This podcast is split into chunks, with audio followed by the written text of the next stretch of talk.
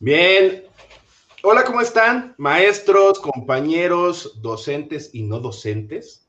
Bienvenidos a este bonito, lindo y hermoso canal titulado Fórmula Educativa. Digo, quisiéramos cubrir y, decir, no, tenemos una super mega invitada de lujo, pero pues ya saben quién es, o sea, nuestra miniatura es enorme y aparece quién es, ¿no? Entonces, primero, muchísimas gracias por estar aquí, les agradecemos como cada sábado, les mandamos un saludito y bueno, no sé si quieran presentarse, compañeros, Santos. Hola maestros, muchísimas gracias por acompañarnos como cada sábado a partir de las 8 de la noche aquí en este espacio Fórmula Educativa. Es un gusto estar aquí con, ustedes, leer sus comentarios, leer sus aportaciones, sus opiniones. Muchísimas gracias por acompañarnos y pues esperamos que, eh, que disfruten de este momento, que pasen un momento agradable en compañía de nuestra gran invitada y que disfruten de este espacio. Alex. Hola, buenas noches. Solo darle la bienvenida y pues echar tantita plática aquí con Rocío, conocerla. Y pues ya saben, interactúen aquí en el chat, mándenos mensajes, sus preguntas. Y aquí vamos a estar. Yo que leo el chat muy chismosamente, mándenos. era, era, era sorpresa. ¿Para qué andas diciendo quién es? A ver, bien, pues vamos a presentarla. Entonces, primero que nada, eh, vamos a tener ahorita a la mujer, mujer más guapa de, este, de la familia Carrión. Es la número dos en el concurso que hace su mamá número eh, cada año por la mujer más guapa de la familia, ¿no? Ahí entre los hijos, ella queda siempre en segundo lugar porque Daniel Carrión siempre gana. Rocío Carrión es originaria de Ciudad Juárez, egresada de la UPN, este, de la licenciatura en educación. Ha trabajado en la CEP desde el 2015 Actualmente se desempeña como maestra de sexto grado, sí, se parece, de sexto grado de primaria, en una, en, su escuela de, en una escuela de su ciudad natal. Es conferencista especializada en el ramo de educación, el uso correcto de las redes sociales y prácticas motivacionales para alumnos. Creadora del contenido educativo desde el 2018 con su canal que se llama Rocío Carreón, con más de 200 mil suscriptores. Siendo parte del Team Carreón, ¿no? Daniel, ahí nada más, cómo controla siempre lo que quiere decir, pero bueno, ahí está. Y, es eh, la parte del equipo de, eh, educativo pues, más exitoso que existe ahorita en México. ¿no? Entonces, Rocío Carrión. Hola. Muchas gracias por la invitación. Qué privilegio estar entre tres grandes. ¿En qué, sentido? ¿Edad? ¿De números? ¿De qué sentido lo dices? Me descubriste, definitivamente me referí en la edad, porque pues yo me veo como de 20, ya hablando con gente arriba de 30, pues ya, ya para mí son de otro calibre. Ah, no, sí, nos la aplicó. Como siempre nos la aplican los carrión aquí. ¿Cómo ha estado, Rocío? ¿Cómo Muy bien echar carrilla. Es, de familia, es de familia, ¿eh? Y eso que no dije, lo que entré cuando los empecé escuchando, que entré aquí a la transmisión. No, eso, mira, se queda entre nosotros, chicos. Mira, Salomé Valdés dice, mi hijo de nueve años, que estás muy guapa y que le mandes saludos, se llama Rodolfo. Ay, Rodolfo, un abrazote y un besote. A tu mamá también. Y al hijo también, a todos. La primera pregunta, Rocío, ¿sigue soltera? Yo sigo soltera, felizmente soltera. Esperemos que llegue la oportunidad de formar una bonita familia, pero ahorita estamos bien, dedicándonos al canal 100%, maestra dedicada a la CEP. Rodolfo, ahí está, ¿eh? Fórmate, Rodolfo, ya tienes ahí la oportunidad. En 10 ¿eh? años te espera, te va a esperar 10 años, que tengas 19. Ya va a ser como el presidente de, Francia, ¿no? Que, que anda con una señora bien grande. es cierto. Santos. Ah, pues bienvenida, Rocío. Muchísimas gracias por aceptar la, invitación a este espacio. Eh, una gran representante, mujer, creadora de contenido en esta plataforma de YouTube. Y pues eh, tenemos muchas preguntas, Rocío, referente a cómo inicia todo esto, eh, cómo surge la idea, el apoyo que hay entre los hermanos Carreón para formar lo que es el Team Carreón. Vemos también que utilizas el avatar muy similar al de Daniel. Entonces, todo esto, pues vamos a estarlo comentando durante la transmisión para que los maestros conozcan un poco más ¿Quién es Rocío Carreón? ¿Quién está detrás del contenido educativo en su canal de YouTube que lleva tu nombre, Rocío Carreón? Entonces, vamos a estar platicando un poco acerca de ti durante esta transmisión. Maestros, los invitamos a que vayan dejando su like, vayan compartiendo la transmisión y si tienen alguna pregunta específica para nuestra invitada especial, déjenla ahí en, el chat y con gusto lo estaremos comentando. Se ve que somos bien creativos para los nombres ¿eh? de los canales. imaginación hay, imaginación hay. Bueno, pues es, obvio de dónde sale el nombre de Rocío Carrión, ¿no? O sea, eh, del canal. Tiene 219 mil suscriptores, 169 videos. O sea, estás creciendo también como la espuma, la, la verdad vas muy, muy, muy hacia arriba, hacia arriba. A ti, ¿qué tanto se te dificulta estar haciendo videos de manera continua? ¿O tú, cuál es tu, tu mecanismo, tu paso a paso para tener ahí, este, al menos tu video o tu banco de videos? Híjole, qué buena, qué buena pregunta, porque sí es bien, bien interesante el tiempo que uno involucra para hacer un video, o sea, y, al igual que Daniel, tardamos de 8 a 12 horas en hacer un video. ¿Qué más quisiera yo estar haciendo un video diario? No, pero realmente no me da la posibilidad porque soy maestra, o sea, estoy impartiendo ahorita clases a un grupo de sexto grado y la verdad soy una de esas maestras que a lo mejor no soñó con ser maestra, no quería ser maestra pero llegó a ser maestra por, por cuestiones del destino y me doy cuenta que sí es mi vocación, que sí es lo que quiero hacer, entonces sí soy una maestra, que a lo mejor está mal que lo diga y a lo mejor aquí maestros me van a, a regañar y se van a molestar, pero sí soy una maestra que está desde las 8 de la mañana hasta las 8 de la noche atendiendo pues llamadas o mensajes, entonces realmente hacer un video para mí sí, sí es muy complicado. Ahorita les deseo a ustedes, mi día libre son los sábados, pero mi día libre es el sábado para hacer video, no mi día libre en mi vida. Entonces, eh, ustedes lo han dicho, estoy creciendo como en espuma, hago de 800 a 1000 suscriptores diarios, entonces, es, es, si es algo bien pesado, si es una responsabilidad bien grande porque estoy en TikTok, estoy en Instagram, estoy en Facebook, estoy en YouTube, entonces a lo mejor la gente ve nada más un video, pero no ve que estoy haciendo video para TikTok, no ve que estoy haciendo la imagen para Instagram, la imagen para Facebook. Eh, o sea, y aparte soy maestra, estoy con mi casa, estoy con mi vida. Entonces, sí, sí es bien pesado ahorita ser maestro, ser youtuber. Entonces, pues por eso estoy soltera, yo creo.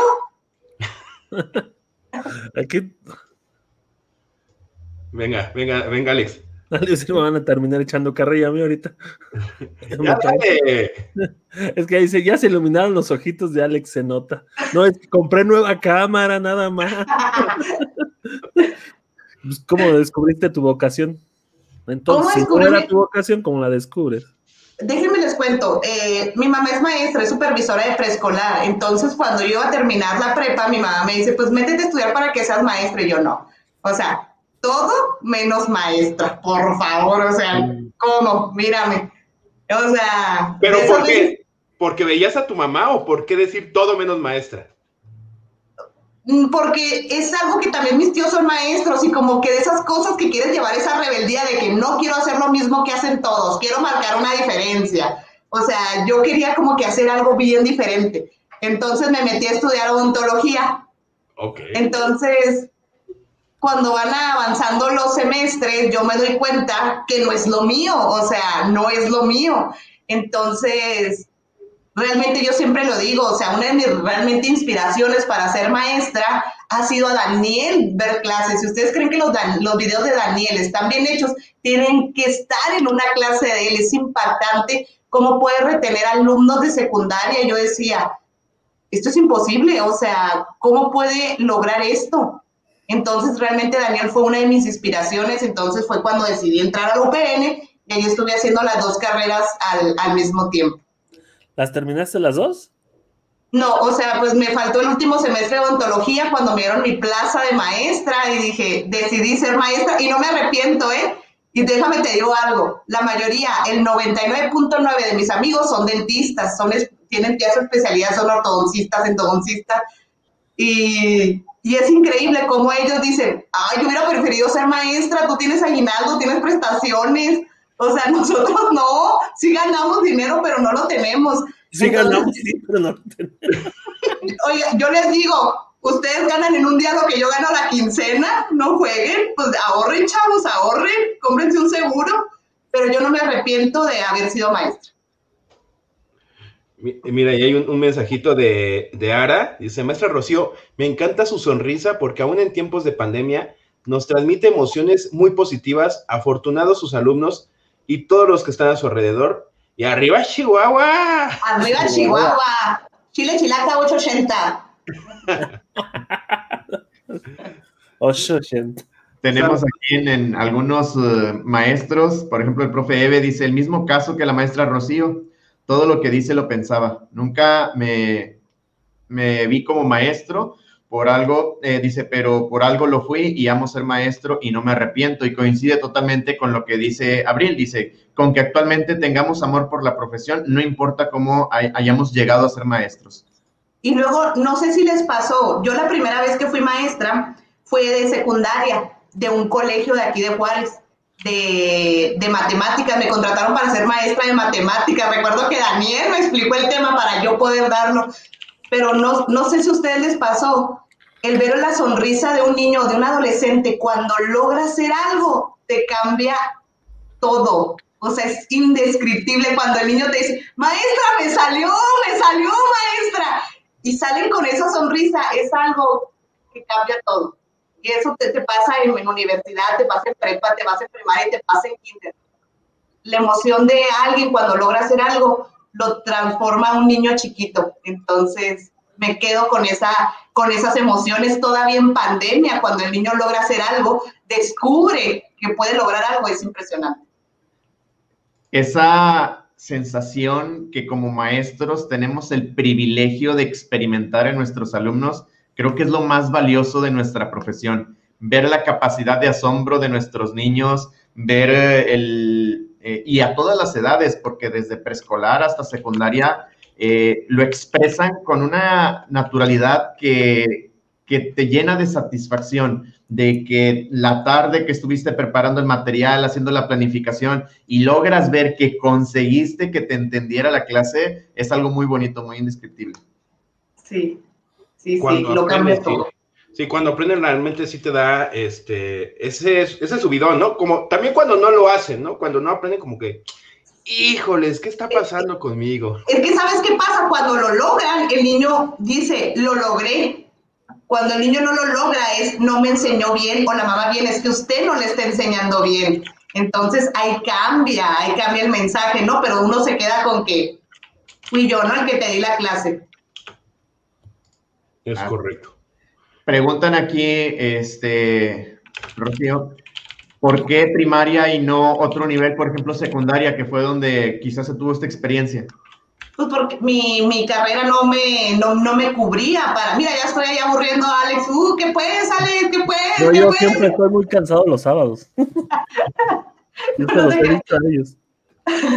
Elegí primaria porque mi perfil no daba más que para primaria pero disfruto mucho trabajar en secundaria. Preescolar se me hace algo muy difícil. Se me hace muy difícil y yo prefiero grupos ya como de quinto, sexto para arriba. Ay, yo no quiero nada secundaria, perdón por los de secundaria, pero a mí no me gusta secundaria. Ay, a mí se me hace más fácil manejar con los de secundaria. No, yo prefiero dar, por ejemplo, primero de primaria. Ay, es hermoso. Uy, que no me toque todavía. a ver, Dale, dale, dale. Preguntan aquí, Rocío, de la experiencia que, ha tenido, ¿cuál es la que mayor satisfacción este, le ha dejado por ser maestra? Me quedó, y eso me pasó hace como un año, me quedó mucho de satisfacción que de ver que tus alumnos te vuelven a buscar después de años. Yo como maestra a lo mejor estoy mal. Siempre les digo, nunca me digas que soy tu mejor maestra y no permito que me den regalos mientras yo soy su maestra. Les digo, ya cuando yo deje de ser tu maestra, me das todos los regalos que quieras, todas las cartas bonitas. A lo mejor les corto la inspiración y estoy un poquito mal, me lo han dicho por eso. Pero es muy satisfactorio que ver que han pasado seis, siete años y alguien te busque para decirte que le cambiaste la forma de ver y hacer las cosas. Yo soy una maestra que siempre está mucho impulsando al niño al que lea, lee, lee, lee, lee. Entonces, cuando logras hacer que a un niño le guste la lectura y venga años después y te diga, que quiere estudiar literatura o que quiere hacer algo así, es cuando te das cuenta que es una de las mayores satisfacciones. Y cuando me dan mi aguinaldo, claro que sí. a todos. A ver, algo que no hemos hecho aquí, y en algún momento me aventé, me acuerdo que una vez eh, quería como pasar tiempo con los compañeros maestros y me aventé un en vivo de cuatro horas. Fue una transmisión súper larga. No, hicimos varias cosas, jugamos, platicamos, me conecté con ellos. Ahí está el video guardado. Y, y en esa ocasión me preguntaron, y esta pregunta es ahorita para todos, ¿eh? en especial para Rocío. A ver, cuenta tu historia, no necesariamente tiene que ser educativa o en la escuela. Lo más gracioso, lo más extraño, lo más bizarro que te ha pasado. A ver, cuéntalo, este Rocío. En la vida en general. Sí, sí, sí, o sea, puede ser eh, que te haya pasado en la escuela, pero me encantaría saber tu historia eh, principal, a ver. Pues no es en la escuela, pero es una de las mayores vergüenzas de que he pasado en mi vida, ¿no? Yo tenía, mi noviecito, yo tenía mi noviecito en la prepa y tenía mi mejor amigo. Entonces, a mi novio le daban celos de mi mejor amigo. Entonces cortamos, me lo vuelvo a topar en un, pues, antro de aquí de Juárez, ¿no? Me topo a mi ex y me dice, ¿con quién vienes? Y yo, voy a decir tal cual el nombre de mi amigo, ¿no? Pues no hay, el otro no lo voy a decir, no hay problema. Le digo, con Víctor, mi novio. Pero yo así en Víctor. Empoderada. Sí, o sea, me, me dejaste, pero no te lloré, aquí estoy. ¿Eh? Mira, por el que te decía que no, aquí estoy, aquí estoy. Yo, yo segura de lo que estaba diciendo, ¿no? Yo decía, no, aquí me va a pagar todas las que me debe. Pues voltea mi ex y no me dice así. Víctor, ese, el que se está besando con otra, pues mi amigo, que no sabía lo que yo iba a decir, en plena pista se estaba besando con otra muchacha y, me dijo, si me quieres dar celos, échale ganas. ¡Oh! Y es algo que a la fecha mis amigos todavía me, pues, me lo recuerdan, ¿no? Mi oso. Mi oso. Está buena. eh. Entonces no lo hagan, no lo hagan, no hagan ese tipo de comentarios. A a ver, a ver, Alex, tú, cuenta, cuenta, Alex. No, pues penas, así como. Yo, como soy muy sinvergüenza, así como que con vergüenza he tenido, la verdad no. Pero cuando, yo me acuerdo que cuando viajaba de RAI por México, un día duré, creo, como tres, cuatro días sin bañarme por andar de, de RAI.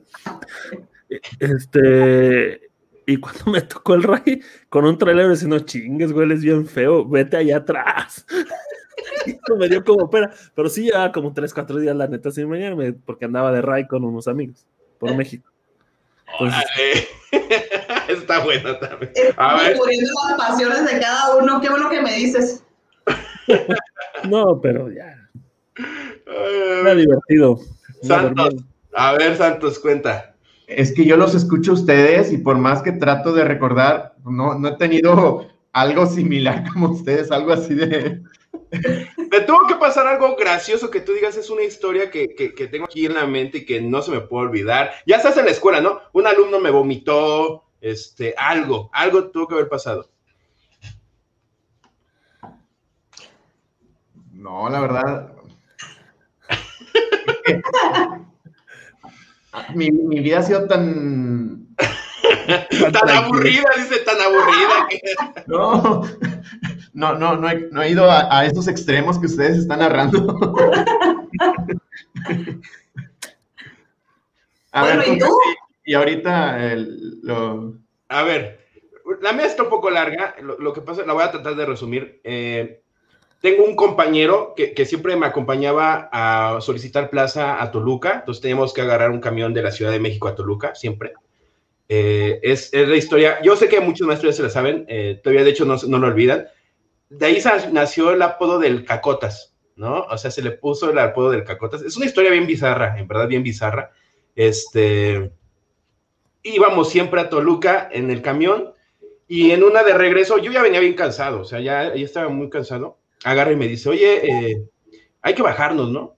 Es que manda del baño. Y yo, no manches, o sea, ¿cómo crees, no? El camión venía casi vacío. Regularmente cuando empieza a llenarse es más adelante. Le digo, no, no manches. Le digo, pues, ¿qué? ¿Y qué te anda? Del uno, del dos. Del dos. Le digo, pues mira, vete allá atrás, digo, allá en el camión, vete allá al fondo y ahí en el asiento, pues ahí lo haces. Pues total que se fue, yo no pensé que lo iba a hacer, o sea, sí estuvo muy insistente a cada rato, a cada rato, de que, este, de que baja, vamos a bajarnos, vamos a bajarnos, te pago tu camión, y ya me sentí bien cansado, y este, ya se fue hacia la parte de atrás, y ya regresa, y le digo, ¿qué onda? Y dice, ya quedó, y yo, ¿cómo que ya quedó? Y dice, pues ya, y le digo, ¿y qué onda? ¿Y con qué te limpiaste? Y dice, pues no traía papel. Le digo, pues ya hubieras agarrado entonces la misma, este, cortina que tiene el camión, ¿no? Total, pasó el tiempo, se empezó a sentir el olor, como de atrás hacia adelante llegaba el olor. Le digo, no manches, digo, sí huele, le digo, vamos a pasarnos más adelante. Ya nos pasamos más adelante y ya, todo bien, veníamos bien tranquilos, él un poco sacado de onda porque, pues, imagínate, ¿no? En la parte de atrás dejó un cake, ¿no? Este, ya después, pasando el tiempo, el camión se empieza a llenar se empieza a llenar el camión y se empieza a subir muchísima, muchísima gente. Iba gente ya parada, así se los juro. Y en eso yo volteo, porque estaba en la puerta hasta atrás, y habían dejado dos asientos libres, ¿no? Los dos de la esquina, y yo así de, no manches. Total que de pronto escucho que una, eh, eh, una, una mamá se sube con sus hijos y ven los dos asientos, ¿no? Y le dicen a la niña, siéntate allá. Y ya la niña ya va y escucho que le dice el, que está allá cercano, no señora, es que aquí hay una caca. No, él, pero súper sacado de onda, así diciendo, vamos a bajarnos. Es que no sé qué le digo, mira, a ver, ya lo hiciste, ya no puede pasar nada. Le digo, ¿qué puede pasar? Que nos ponga de pie a todos y que nos vaya oliendo uno por uno el, del camión el trasero y nos diga, a ver, ¿quién lo hizo?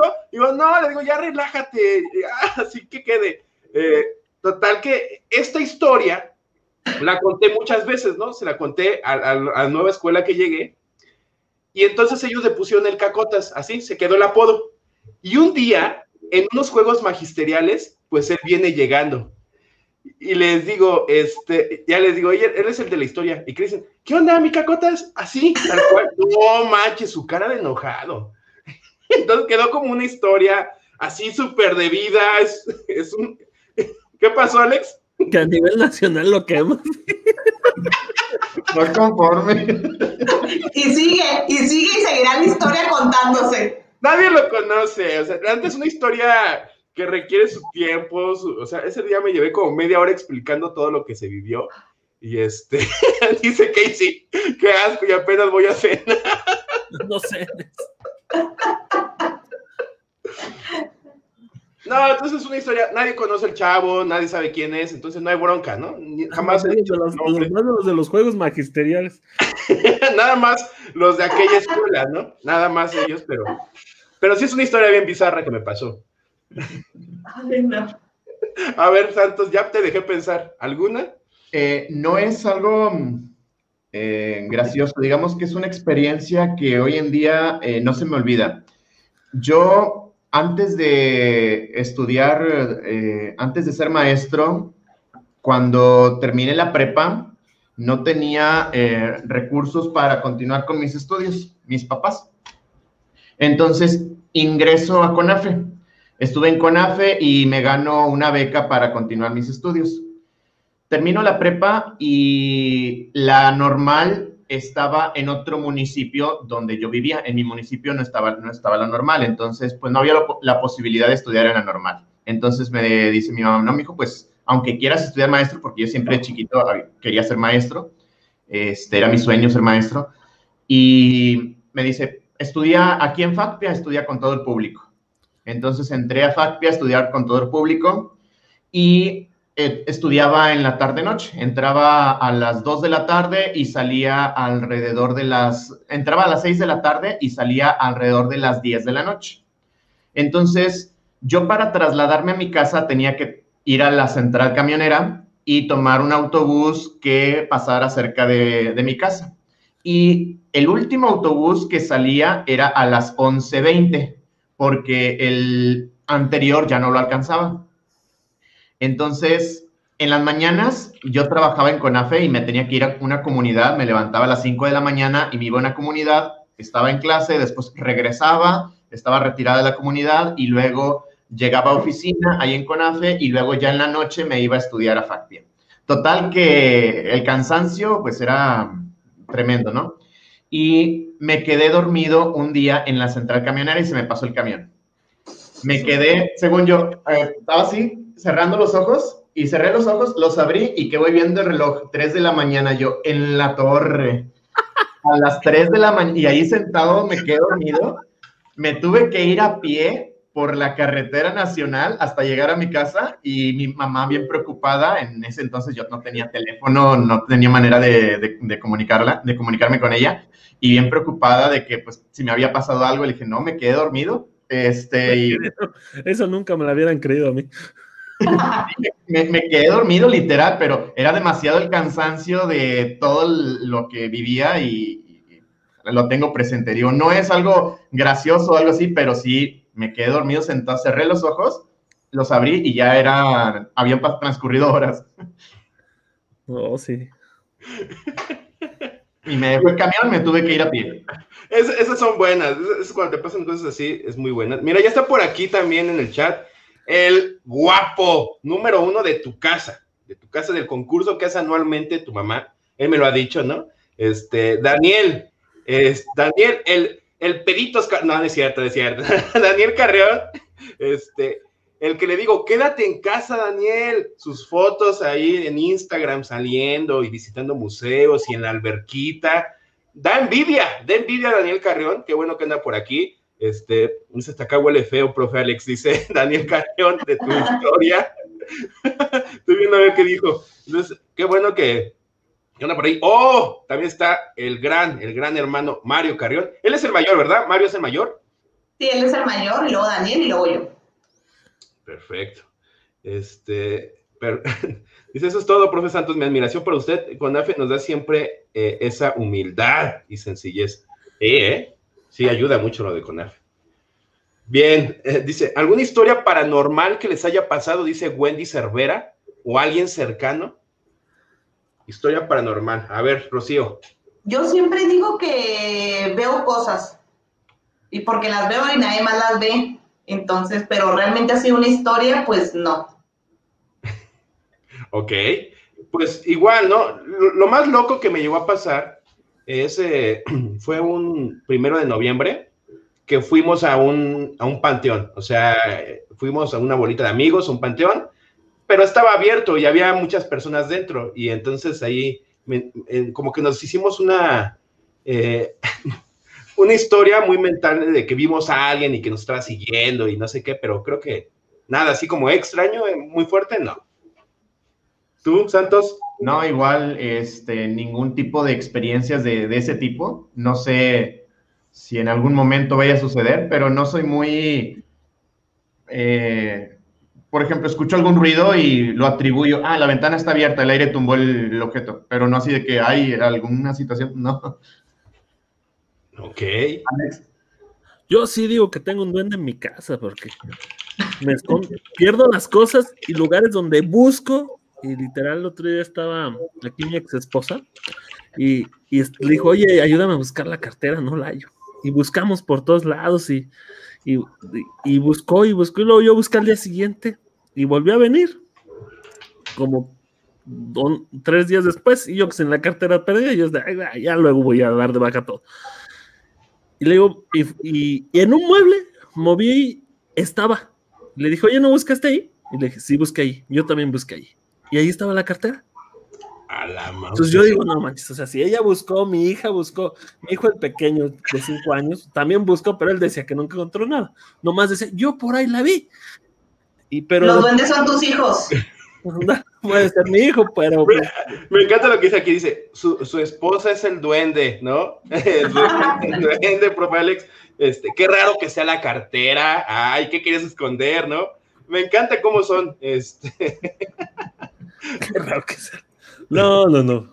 Daniel Carrión, díganle al profe Alex que se bañe. O sea, híjoles. ya, ya, va a quedar esa historia ah, para. Era cuando andaba de hippie, no pasa nada. Ah, cuando tenías tus chinos, ¿no? Todos alborotados. No, no, yo tenía el cabello como por acá. Sí, de largo. Si me lo dejara todavía me creces, en, pero ya, ya, ya, ya no puedo. Oye, la cartera, dice la maestra Virginia, que si la encontraste vacía o todavía traía ahí. No, los- traía todo, no. Fue la travesura nada más. Sí, entonces yo digo que hay Pero es que no, no es solo esa cosa, han sido llaves, han sido. Este. Perdí una tapaderita del Apple Pencil, no sé si se la han visto. Y un mes después apareció aquí en mi escritorio. O sea, sí se me pierden cosas en esta casa y después aparecen. Digo, ah, bueno, chido. Gracias. Mira, Jaime, esta, la de esta pregunta del profe Esteban. Mira, tiene razón, ¿eh? yo siempre estoy en la madrugada, pero yo igual se lo atribuyo. Tengo gatos, entonces eh, si escucho ruido, ah, fue el gato, ¿no? Sí llego a salir un poco a, investigar, pero no. Y regularmente ya ven que dicen que a las 3.33 de la mañana empiezan las cosas chidas. Entonces, eh, sí me ha pasado que justo en esa hora algo se escucha, ¿no? Y yo, nah, son los gatos. Y ya Tengo me que pongo hacer a video, Sí, tengo, que, tengo que hacer mi video y ya me pongo a trabajar y ya, pasa, pero no, algo así tan, tan extraño que trabajo de madrugada, no me ha pasado. Yo fui al cráter donde se supone que hay actividad paranormal, fui a buscarlo acá en Guanajuato, hay un cráter que no me acuerdo cómo se llama, pero hay un cráter blanco, lleno de blanco, y fui a ver, pero no, no vi hoy nada. Pero sí, a mí sí me gusta luego buscar así cosas. Ahí andaba, estaba cerrado y me subí por el cerro. Mira, Virginia te está diciendo, para los duendes ponles dulces, ¿no? Ah, Sí, no, esa no me la sabía, gracias. Sí lo voy a poner. Nada más déjame saludar a mi mamá, no, no sabía que mi mamá escuchaba el podcast, soy, soy sincera, entonces ahorita me acaba de decir mi hermano, dice, dice, dice mamá que no te pases, que dejes de contar esa historia, me va a regañar, ella ya se la sabe, digo, obviamente se la platiqué, todo, todo como fue, este, pero sí, luego mamá me anda regañando, no, todo está bien, ya, apaga el podcast, vete a trabajar, es que mis papás son comerciantes y este, Sí, venden para hamburguesas. Ven- Venden hamburguesas mis papás y, y mamá pues, trabaja en, esta, en este horario. Cierran a la una de la mañana. Por Ah, eso a lo mejor me he quedado a- a- tanto con las madrugadas. Invítanos un día. Claro, que vienen para acá. Eh, Ahí está mi hermano. Es al- No, y yo luego me iba con mis amigos a las cabañas, as- al, cerro, este, y también luego se escuchaban cosas. Sí, me, me, me gusta pues mucho el cerro a mí. Él es mi hermano, mire, Ángel Gabriel, ¿no? O sea, cámbiate el nombre. ¿Por qué te pones el nombre completo? No entiende cómo es el manejo en redes. Hablando, hablando Sí, Jimmy. Hablando un poco de, de redes, Rocío, este, coméntanos un poco en qué redes sociales están para que los maestros que nos están escuchando en este momento te vayan a seguir. Si tienes canal, eh, las redes que manejas en tu canal de YouTube, si cuentas con TikTok, Facebook, Instagram, este, qué redes manejas y de paso nos comentas un poco cómo te organizas para estar activa en las redes sociales. Eh, programas, mm, eh, los posts, las publicaciones, de qué manera poder estar activo en las redes sociales. Porque, por ejemplo, en mi caso personal, eh, tengo Twitter que no subo un, tweet en yo creo que más de nueve meses. Solamente lo utilizo para seguir a instancias oficiales como la UCICAM, por ejemplo, y, detalles de tipo. Instagram, de vez en cuando, eh, TikTok, en un inicio sí quise, pero después vi que era demasiado tiempo el que me estaba consumiendo porque traía por ahí un proyecto y ya no continué con, con él. Pero donde sí estoy muy activo es en Facebook y en YouTube. Pero, ¿cómo le haces tú para estar activa en todas las redes sociales? ¿De qué manera organizas el tiempo? Híjole, está bien pesadísimo, ¿eh? Sí, está bien pesadísimo. Si necesitas tener mucho orden, mucha organización y tener la energía necesaria y saber que esto es un trabajo. Muchos nos ven como que a lo mejor es un pasatiempo, en un ratito sacamos un video, una foto, una imagen, pero realmente es un trabajo enorme. Eh, yo estoy en TikTok, estoy en TikTok, en Instagram como soy Rocío Carreón, también estoy en Twitter como Rocío, eh, Rocío Carreón estoy en Facebook como Rocío Carrión, entonces como que no hay mucho pierde, ¿no? No hay mucho pierde. Eh, pero sí es bien difícil. Por ejemplo, yo que soy maestra, tengo un mes y medio que estuve dando pláticas, se me ocurrió, gracias a mi directora, que ojalá me esté viendo, a mi directora le mando un enorme saludo, eh, a la maestra Anabel Castro, que me dijo, maestra, ¿cómo no se anima a dar pláticas? Pues yo ya daba pláticas, ¿no? Y dije, sí, voy a hacer una imagen. y, a la, y mi líder la mandó por Telegram y luego yo la subí a mis redes sociales, pues me estaba dando pláticas de 7 de la mañana a 6 de la tarde. Así de corridito, de corridito dando pláticas, grupo tras grupo, primaria, secundaria, prepa, eh, kinder, llegué como 5 en kinder, entonces sí estaba muy pesado porque aparte tenía que atender mi grupo, porque aparte como tú dices, TikTok, TikTok es del que tienes que subir diario, un día sí, un día no, porque es, es de lo que más se está consumiendo y te quedas atrás y te quedas atrás. Entonces, pues lo que, o sea, como, como Jaime, ahorita yo realmente, mi horario de trabajo realmente es en las noches. Aquí yo a la derecha tengo una tele, pongo lo que, lo que quiero escuchar y realmente estoy editando, pero sí, sí mi día empieza desde las seis y media de la mañana. Miren, saludos, pues sí, como dice mi papá, eres mi hija favorita, porque eres la única que tengo. Entonces, saludos allá a mis papás. Entonces, sí involucra mucho tiempo. Por ejemplo, yo me le... Se va a escuchar raro, ¿no? Pero ya me hago mi comida desde un día antes. Entonces, nada más voy, caliento, subo. ayer que estaba mi mamá aquí, me dice, oye, deberías de comprarte tal cosa para la casa. Y yo le digo, mamá, donde más paso tiempo es en la oficina. O sea, realmente la sala, el comedor, no lo utilizo para nada, para nada, no existe. No existe para mí la sala ni el comedor.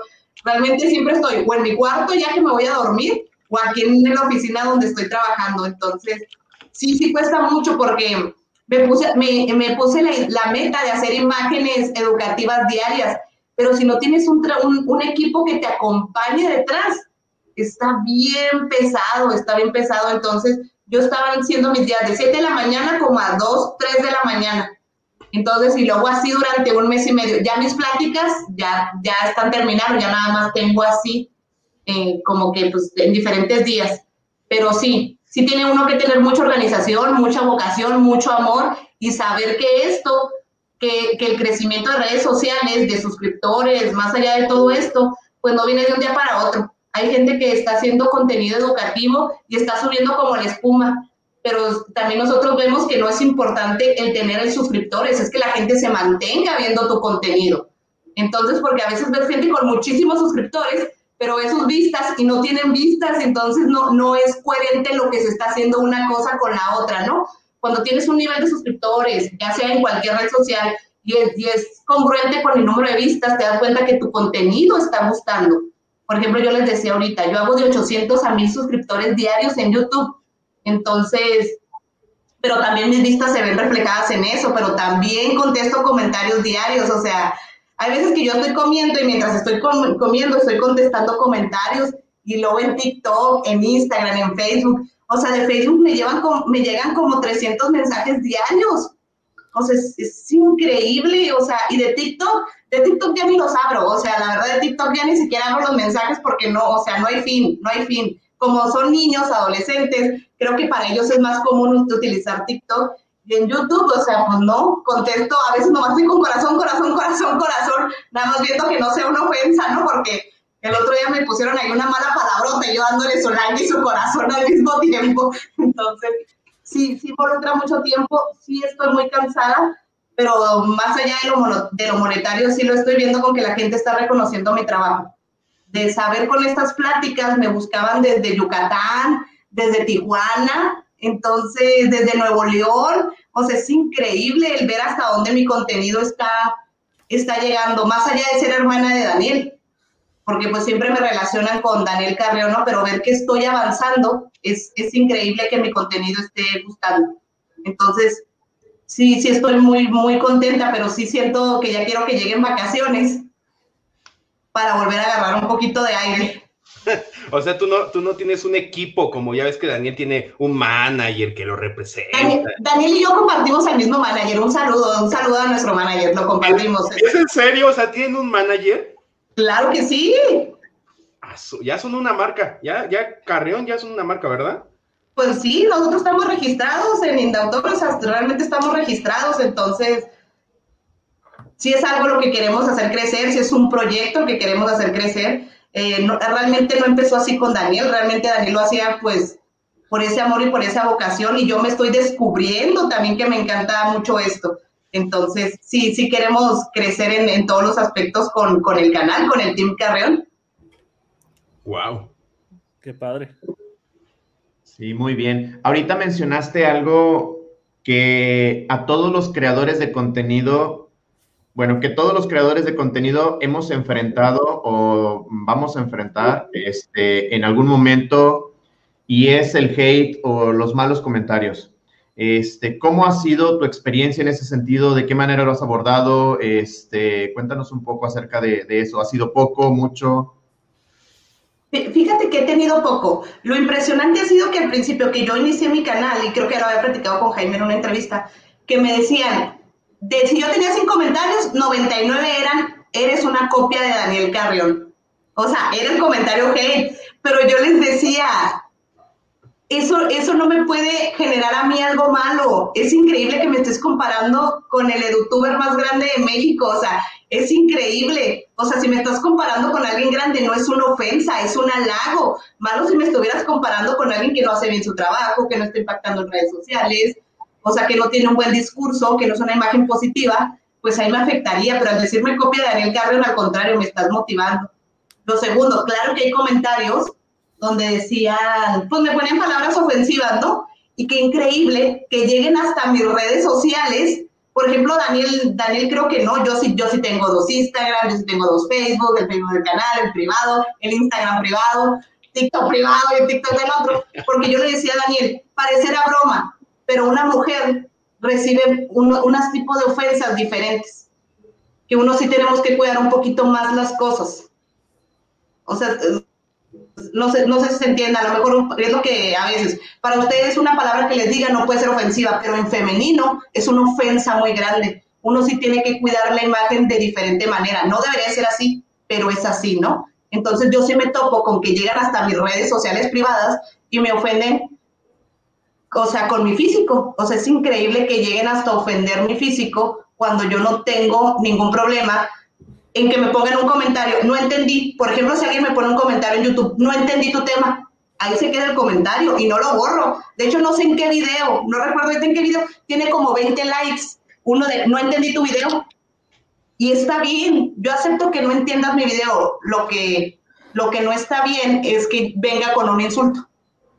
¿Estamos de acuerdo? Eso es lo que no, lo que no está bien. Entonces, sí he tenido que manejar de diferente manera el, el ataque que se hace a mis redes sociales. Entonces, yo por eso manejo dos. No es que yo esté inventada o no es que yo me crea más, simplemente tengo que cuidar pues mi espacio. Mi espacio que pues que es diferente al de ustedes, creo yo, ¿no? O no debería, pero es. Entonces, sí lo creo que lo he manejado muy bien, nunca me he soltado llorando, nunca me he sentido de malas. De hecho, uno de mis comentarios favoritos fue un comentario negativo que me puso un niño. Soy tú, soy tu dislike 800. Y me meto, y sí tenía 800 dislikes, me dio mucha risa, mucha risa. Dije, ¿cómo te ponen a hacer eso? O sea, ¿cómo? Entonces, otro de los comentarios que más me ponen es que tengo voz de hombre, o que es Daniel Carrión haciendo voz de mujer, o que se metan con mi físico, pero realmente me he dado cuenta que tengo como unos cinco meses, bueno, realmente ya casi un año desde que empezó la pandemia, que los comentarios son muy positivos.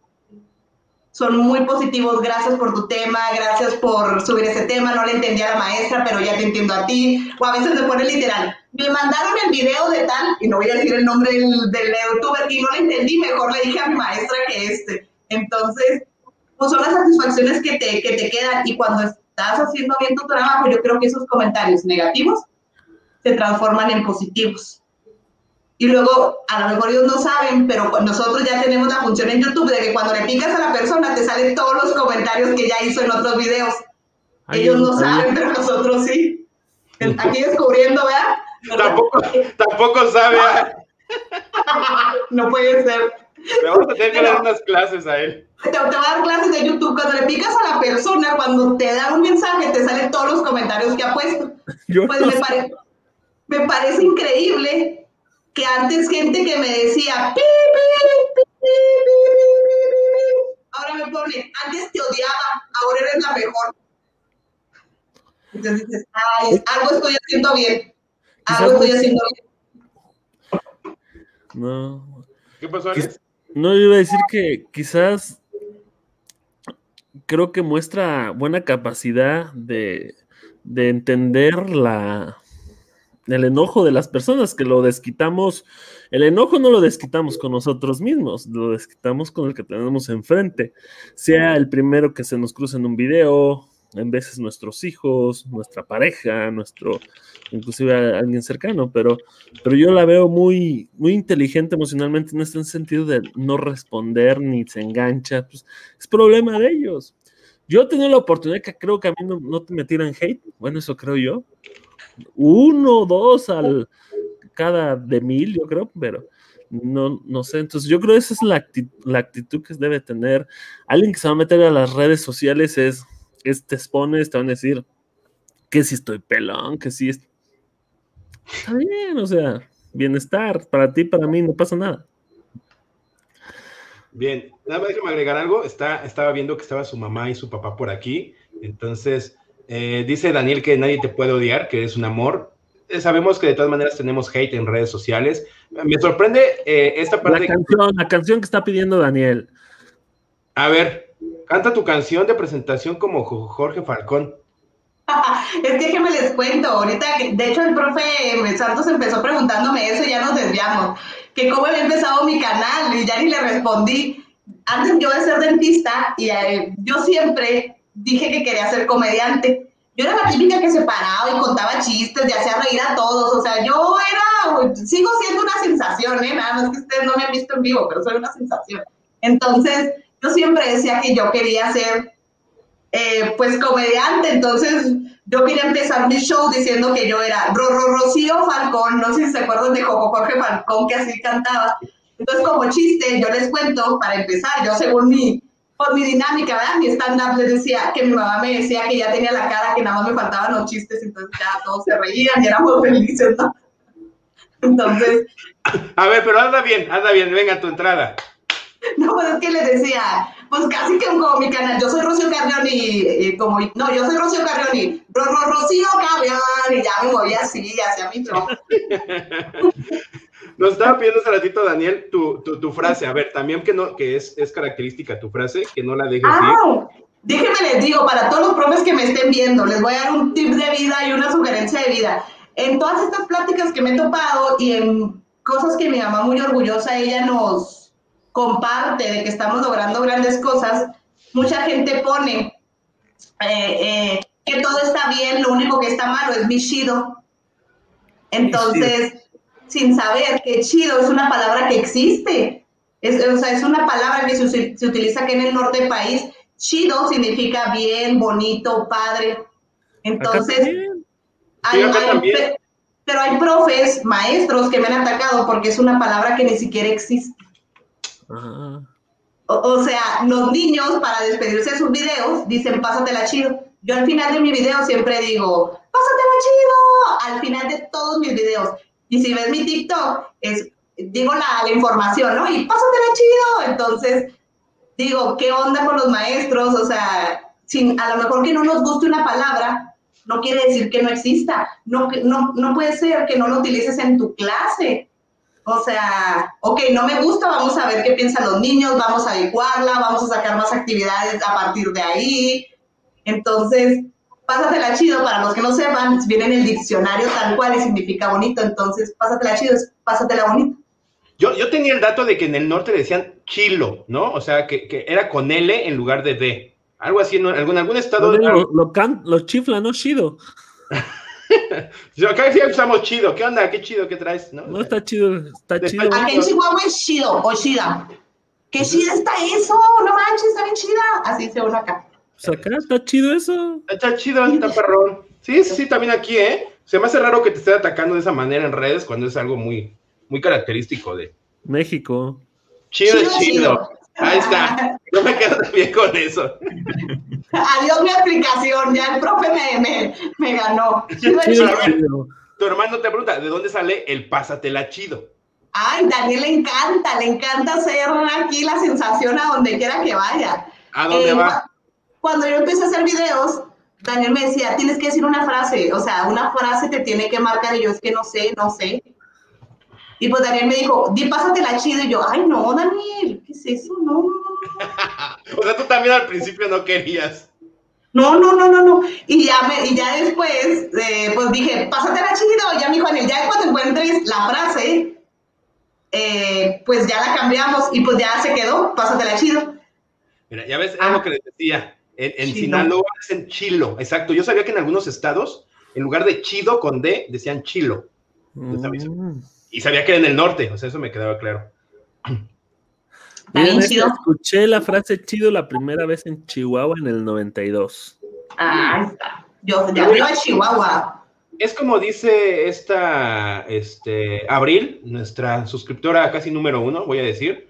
Es una supervisora, no nos dejaba decir chicos a los niños, quería que les dijéramos alumnos, o sea, necios, estos ancianos. es que ya tenemos algunos supervisores que en verdad ya están bien grandes, supervisores, directores, y son bien necios, se quedan así como en ciertas frases cuando yo no le veo nada de malo, ¿no? Oye, o déjame le digo, ¿eh? no sé a ustedes se les hace bien, pero yo, por ejemplo, antes, no voy a decir nombres porque soy muy buena para decir nombres, pero no voy a decir, no voy a decir. no voy a decir que es el cacas. ¡Qué malo! ¡Qué malo! Antes, cuando yo estaba en una escuela, los niños se tenían que parar cuando entrara alguien y decir buenos días. Entonces yo les digo, o sea, no se para, usted sigue haciendo su actividad y si le dicen buenos días, usted dice buenos días, pero no me quiero que me diga buenos días, diga buenos días, tal cual, buenos días, buenos días. Ah, que se escucha todo. A mí de sí, pero todavía, todavía, no voy a decir hace cuántos años porque tengo poquitos de servicio y pueden saber en qué escuela estaba, o sea, literal, la indicación era que cuando entrara alguien, te paras derechito, buenos días, y yo, no, vais. o sea, imagínate, imagínate, Rocío, lo que te pudo haber costado en tu clase captar la atención de los niños y tenerlos en la actividad, y entonces llega la autoridad y, híjole, y ahora para retomar todo, este, yo cuando, por ejemplo, a mí me ha tocado realizar visitas áulicas, este, supervisar eh, los tres niveles, y yo entro al aula, y, pero no es que, que te reciban, tú entras y tratas de no interrumpir la dinámica de la clase cuando hay un espacio, ahora sí, o que tengo que darles un aviso a los maestros en el grupo, es maestro, me permite, porque en ese momento el maestro es el dueño de la clase, es el dueño del grupo, y yo, aunque sea autoridad, yo tengo que respetar la autoridad del maestro en su grupo. Entonces, pero sí está muy marcado esa tendencia de hace algunos años que tenías que eh, suspender todo, y sí. Miren como la de un candadito nos vamos a poner. Mira, yo, yo sí... Oye, manos arriba vamos abajo. Toca cerrar. Yo sí era muy, yo, pero yo, o sea, con mi grupo, era, yo soy de secundaria, entonces, para desde el principio captar su atención, sí, cuando yo llegaba, yo lo saludaba, sí tenían que ponerse de pie todos, o sea, pero yo, conmigo, ¿no? En una situación de respeto. Este, yo los saludaba y ellos se ponían de pie. Ya cuando entraba alguien más o cuando querían ir a, al baño, ahí sí sin bronca podían salir, entrar, este, sin tratar de mover el orden de la propia clase, ¿no? Pero al menos al inicio yo sí era bien, este, bien estricto en esa parte. Pero que, y ahora ¿no? dígame buenos días, maestros. no, ¿cómo crees? Oigan, y lo que dice aquí, ¿no? Un profe que dice, o sea, que todavía pasa, sobre todo en, muchas comunidades, o sea, sigue pasando ese, ese querer, como dice el profe Santos, el querer adueñarse del salón cuando es el maestro el, el, que está en su salón. Entonces, sí se me hace algo bien preocupante que entren así con, con, como que queriendo marcar territorio, ¿no? Sí, o sea, soy más. Entonces, qué increíble. Tiene razón aquí, dice, eh, el, el, como dice Almas habla Chávez, totalmente de acuerdo con el profe Santos, pareciera que debiera ser al revés, pero no, lo correcto es que el segundo plano queda la autoridad. Correcto, en, tú eres la autoridad en el salón, tú ahí mandas, ¿no? Y dice tu hermano, yo me arrodillo, este, cuando veo a Jaime, tú te arrodillas para otra cosa, ah, no es cierto, tú te arrodillas para otra cosa, Daniel. ah, encanta, amo a Daniel, en verdad.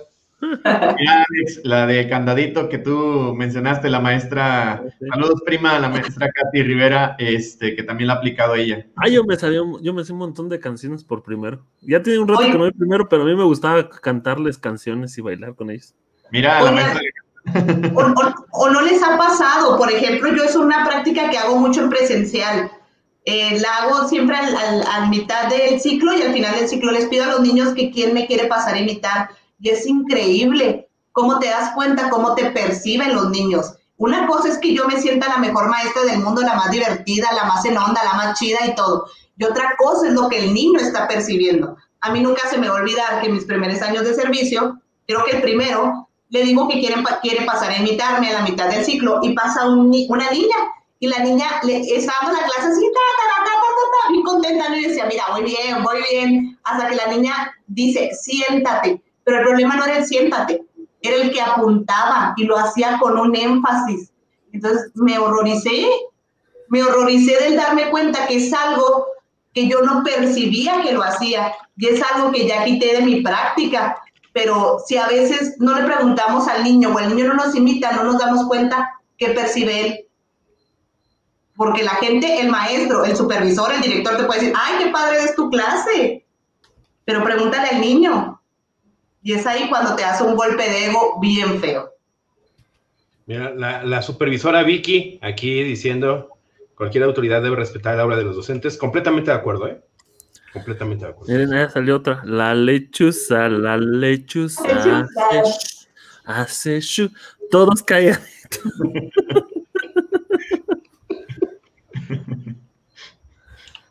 Esa está buena la lechuza.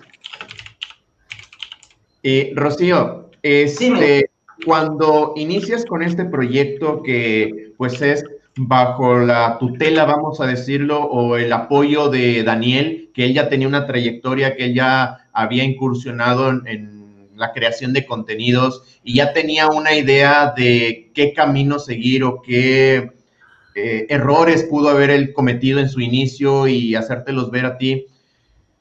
¿Cómo decides seleccionar el tipo de contenido educativo, porque por ejemplo Daniel, él se inclina mucho por las matemáticas y se le da muy bien, pero eh, tú en ese momento, en ese inicio fue, ok, voy por un camino diferente para no estar contigo o a ti no te gustan las matemáticas o, cómo fue. Déjame decirte que a mí las matemáticas me gustan mucho, muchísimo, pero creo que Daniel ya abarcaba ese tema. De hecho, yo fui a la escuela Cumón, no sé si la conozcan la escuela Cumón. Yo fui hasta los 25 años a la escuela Cumón y siempre lo digo, hubo un momento en el que yo hasta las operaciones matemáticas las contestaba más rápido que Daniel, mucho más rápido. Entonces, eh, matemáticas es mi materia favorita y creo que los maestros les, les impregnamos a los niños ese sentimiento de no poder. Cuando nos damos cuenta que matemáticas es la materia más fácil, es exacta, no hay de qué preocuparse. En cambio, yo siento que la mayoría de las otras materias Tú puedes tener una percepción, yo puedo tener otra, y es ahí donde va a cambiar todo, pero matemáticas me gusta mucho. ¿Cómo decidí qué materia, qué materia iba a elegir? Sabía que matemáticas no. Uno hay que, que ser inteligente, dije, ¿para qué? ¿Para qué me voy a dar de topes en la pared? ¿Para qué? Entonces, si a mí me hubieran dado a elegir, yo hubiera, yo hubiera elegido definitivamente matemáticas. Eh, yo siempre dije que historia, me, gusta mucho historia, me gusta como una cosita así puede transformar toda la historia en, acá. Entonces, sí, yo me decidí primero haciendo videos de, de, historia y ya después con español, pero español sí es un tema bien difícil, o sea, sí es un tema horroroso, o sea, más allá que lo entiendas, que lo expliques, que lo transmitas y luego todavía que te lo comprendan. O sea, eh, español sí ha sido un tema bien difícil hacer un video bien difícil. Entonces, pero si yo que quisiera, quisiera seguir haciendo más de historia y de español, definitivamente. Que son mis videos que más se ven, historia y español. Que realmente tienes que pasar por matemáticas, o sea, ¿no? Eh, de pronto, aunque sea una de tus materias que te ha costado trabajo, o asignaturas, ahí están. De hecho, tengo tres videos de matemáticas, los números romanos, los números egipcios y los números mayas. Se lo robé a Daniel. Qué bien, qué bien. Oye, respecto al contenido, manejas, digamos que tu crecimiento principal se dio a través de YouTube. y después de YouTube emigras a otras redes sociales. ¿Es el mismo contenido o, por ejemplo, Daniel nos comentaba en la oportunidad que tuvimos de que nos acompañara aquí en Fórmula Educativa, nos mencionaba que en TikTok él está trabajando en un proyecto algo diferente, más como reacciones. En este caso, ¿tú diversificas el tipo de contenido en las redes sociales o en todas es el mismo tipo de contenido?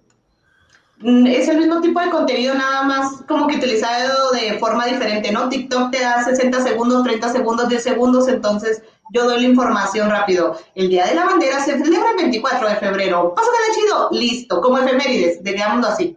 Oh, Oh, está bueno. Este, te voy a robar la idea. Entonces, eso es lo que utilizo y ya a los niños les gusta y luego reacciono, hago dúos con mi cara. Dúos es cuando ellos hacen un video y tú reaccionas a su video. Entonces, les encanta que uno reaccione a sus videos. Y la verdad, yo como soy bien sentimental, soy de mucho corazón, sí me tomo el tiempo de contestarles. O sea, casi cada uno, casi cada uno. Entonces ahí se me va la vida. Entonces, y para ellos es importante, o sea, es, es increíble que para ellos e, ese detallito pueda cambiar. Pero sí, la misma, la, realmente la información es la misma. Estoy yo sola y no se puede hacer tanto en tantas redes sociales. Sí, te voy a ser muy sincero, yo, yo detestaba TikTok al inicio, eh, sentí que creció muy rápido y que las cosas que veías eran muy, eh, como que no eran acordes al, al tema que, que, era educativo. Eh, ya hasta hace poco eh, entré de lleno, dije, a ver, voy a darle una oportunidad a esta, a esta red social, ¿no? Eh, ya entré y me encantó la interfaz que tiene, porque de los videos que te pone o te sugiere, te recomienda lo que tú pones al inicio eh, específicamente. O sea, tú le dices, quiero nada más ver de este tipo, y sí te los arroja. Entonces me, me, quedé sorprendido por la interfaz. Yo pensé que iba a ser más random, porque dije, yo no quiero ver a los youtubers grandes aquí bailando y diciendo tonterías no, o sea, me enfoqué a ciertas, eh, ciertas temáticas. De pronto se cuela uno de, este, de baile, pero le das hacia arriba y, me sorprendió, les voy a ser muy sincero, me sorprendió la interfaz que tiene. Ya me está gustando, o sea, no todavía así como para hacer algunos TikToks. Hice uno de mi gato, o sea, ya ves, pone este sonido a tu gato y ve cómo reacciona. Entonces ya se lo puse a mi gato y, y, lo subí, nada más para ver qué pasaba. Este, todavía ni siquiera saben cómo encontrarme. Yo a lo mejor, a lo, mejor algunos sí ya, ya, ya van a, ver, pero me sorprendió la, la, plataforma. Creo que es una manera muy sencilla eh, de compartir información al momento, ¿no? O sea, tienes que hacerlo en menos de un minuto. Sé creativo. Entonces, la verdad, mis respetos para los que hacen TikTok. Ahora sí.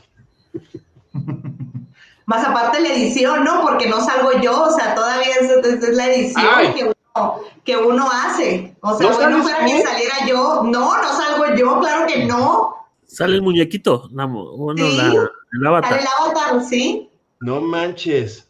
Ay, Entonces, no. a ver, ese, digo, ese minutito, ¿cuánto te lleva en la realidad? Ay, no, como una hora, una hora o, o tres. Santo Cristo Dios resucitado, ma.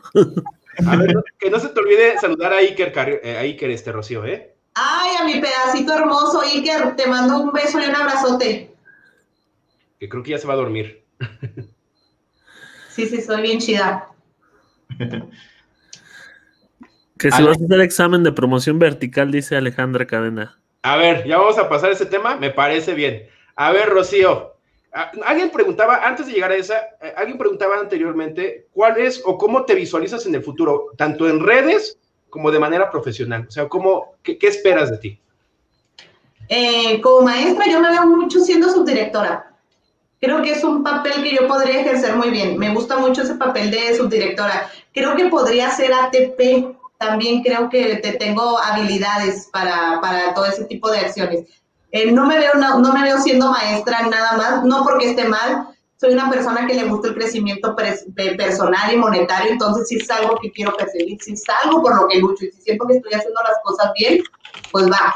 Hay gente que se quiere quedar en el salón de clases, yo no, soy, me gusta salir de mi zona de confort, de hecho a mí me gusta cambiar casi dos años de centro educativo, porque creo que te estancas y creo que al estar cambiando conoces gente nueva, conoces prácticas nuevas, tienes problemas nuevos o los mismos problemas, ya sabes cómo solucionarlos, la misma experiencia te abre todas esas posibilidades.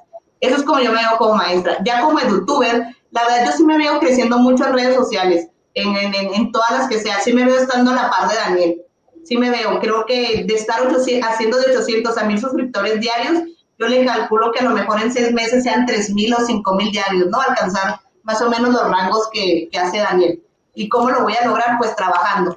Eh, hay mucha gente que me decía, ¿por qué estás dando tantas pláticas? Es mi proyecto, lo estoy presumiendo, te, te, quiero dar a que lo conozcas, te, quiero convencer, es como si fuera una venta, aquí estoy para ti, mostrándome quién soy.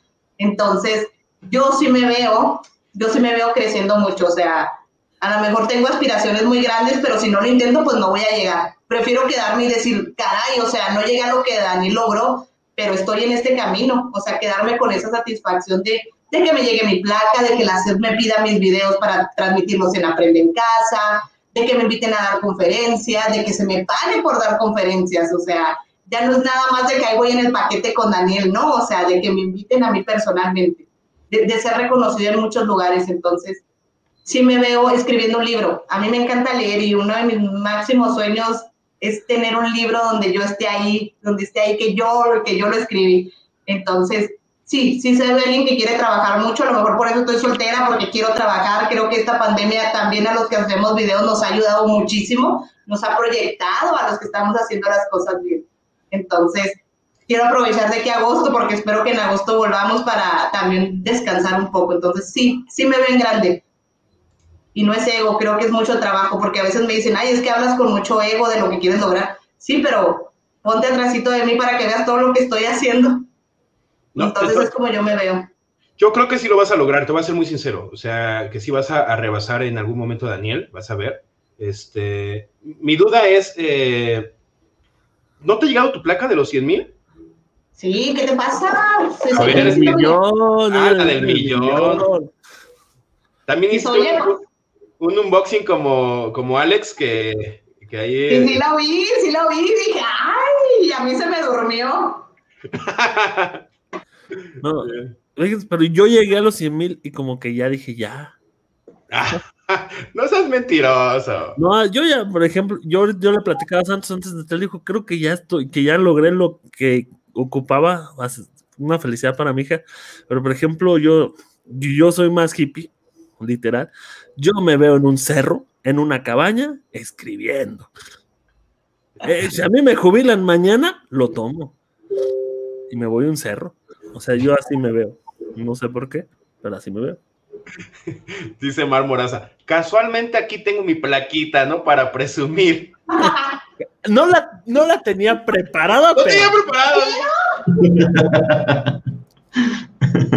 Es, que estoy dando pláticas y, una, la pregunta más recurrente de los niños es, ¿tienes placa? Para los niños es muy importante esto, este reconocimiento. Para los niños vale más esto que, o sea, mi avatar podrá no estar y no pasa nada, pero que no esté esto. O sea, es la diferencia. Entonces siempre la tengo aquí para hacer esto, porque allá atrás siempre me dicen, acérquele a ver si de su hermano y ahí me tienen, ¿no? Si soy, hijo, si soy, vean el nombre, ahí está. es, algo muy gracioso, te voy a decir por qué, porque mira, aquí está mi plaquita, aquí, aquí está, y yo cuando entro a observar clases de los docentes, pues los hago de manera virtual, entonces ya la cámara sí enfoca, y eh, de pronto por el chat, ya ves que de pronto en Zoom existe el chat privado, los alumnos me, me escriben, oiga, ese es youtuber, y esa es una placa de YouTube y yo, sí, pon atención a la clase, deja de ver mi casa, ¿no? Entonces, es, es, la verdad, sí es un, es muy lindo que de pronto lo reconozcan también ellos. Y es motivación, ¿no? O sea, cuando te llega. Ah, sí. Yo, yo les digo que les digo a los niños, como cosito de peluche, yo me dormí con ella la primera noche, o sea, y la abrazaba y les... ya lo logramos, campeona, lo logramos. Ya nada más falto yo de la placa. Pero que te llegue, ¿no? O sea, porque los suscriptores tienen 145. 150. 146. Yo aquí ya voy a poner después la otra. Es que mira, ya, yo ya rebasé, por Aprende en Casa, eh, eh, mi canal de Mateblogs, que era un proyecto que inició junto con Soy Docente, que después le hice más caso a Soy Docente en lugar de matemáticas, si no yo sería el youtuber número uno de matemáticas, pero bueno, ya esa es otra historia. Este, cuando empezó lo de Aprende en Casa, empecé a, a, subir información, a resubir los programas, porque ya ves que no salían de la primera etapa. Entonces, agarré ese canal y empecé a resubirlo para los alumnos. Y entonces eran muy vistos, muy, muy, muy vistos, y empezaron a suscribirse.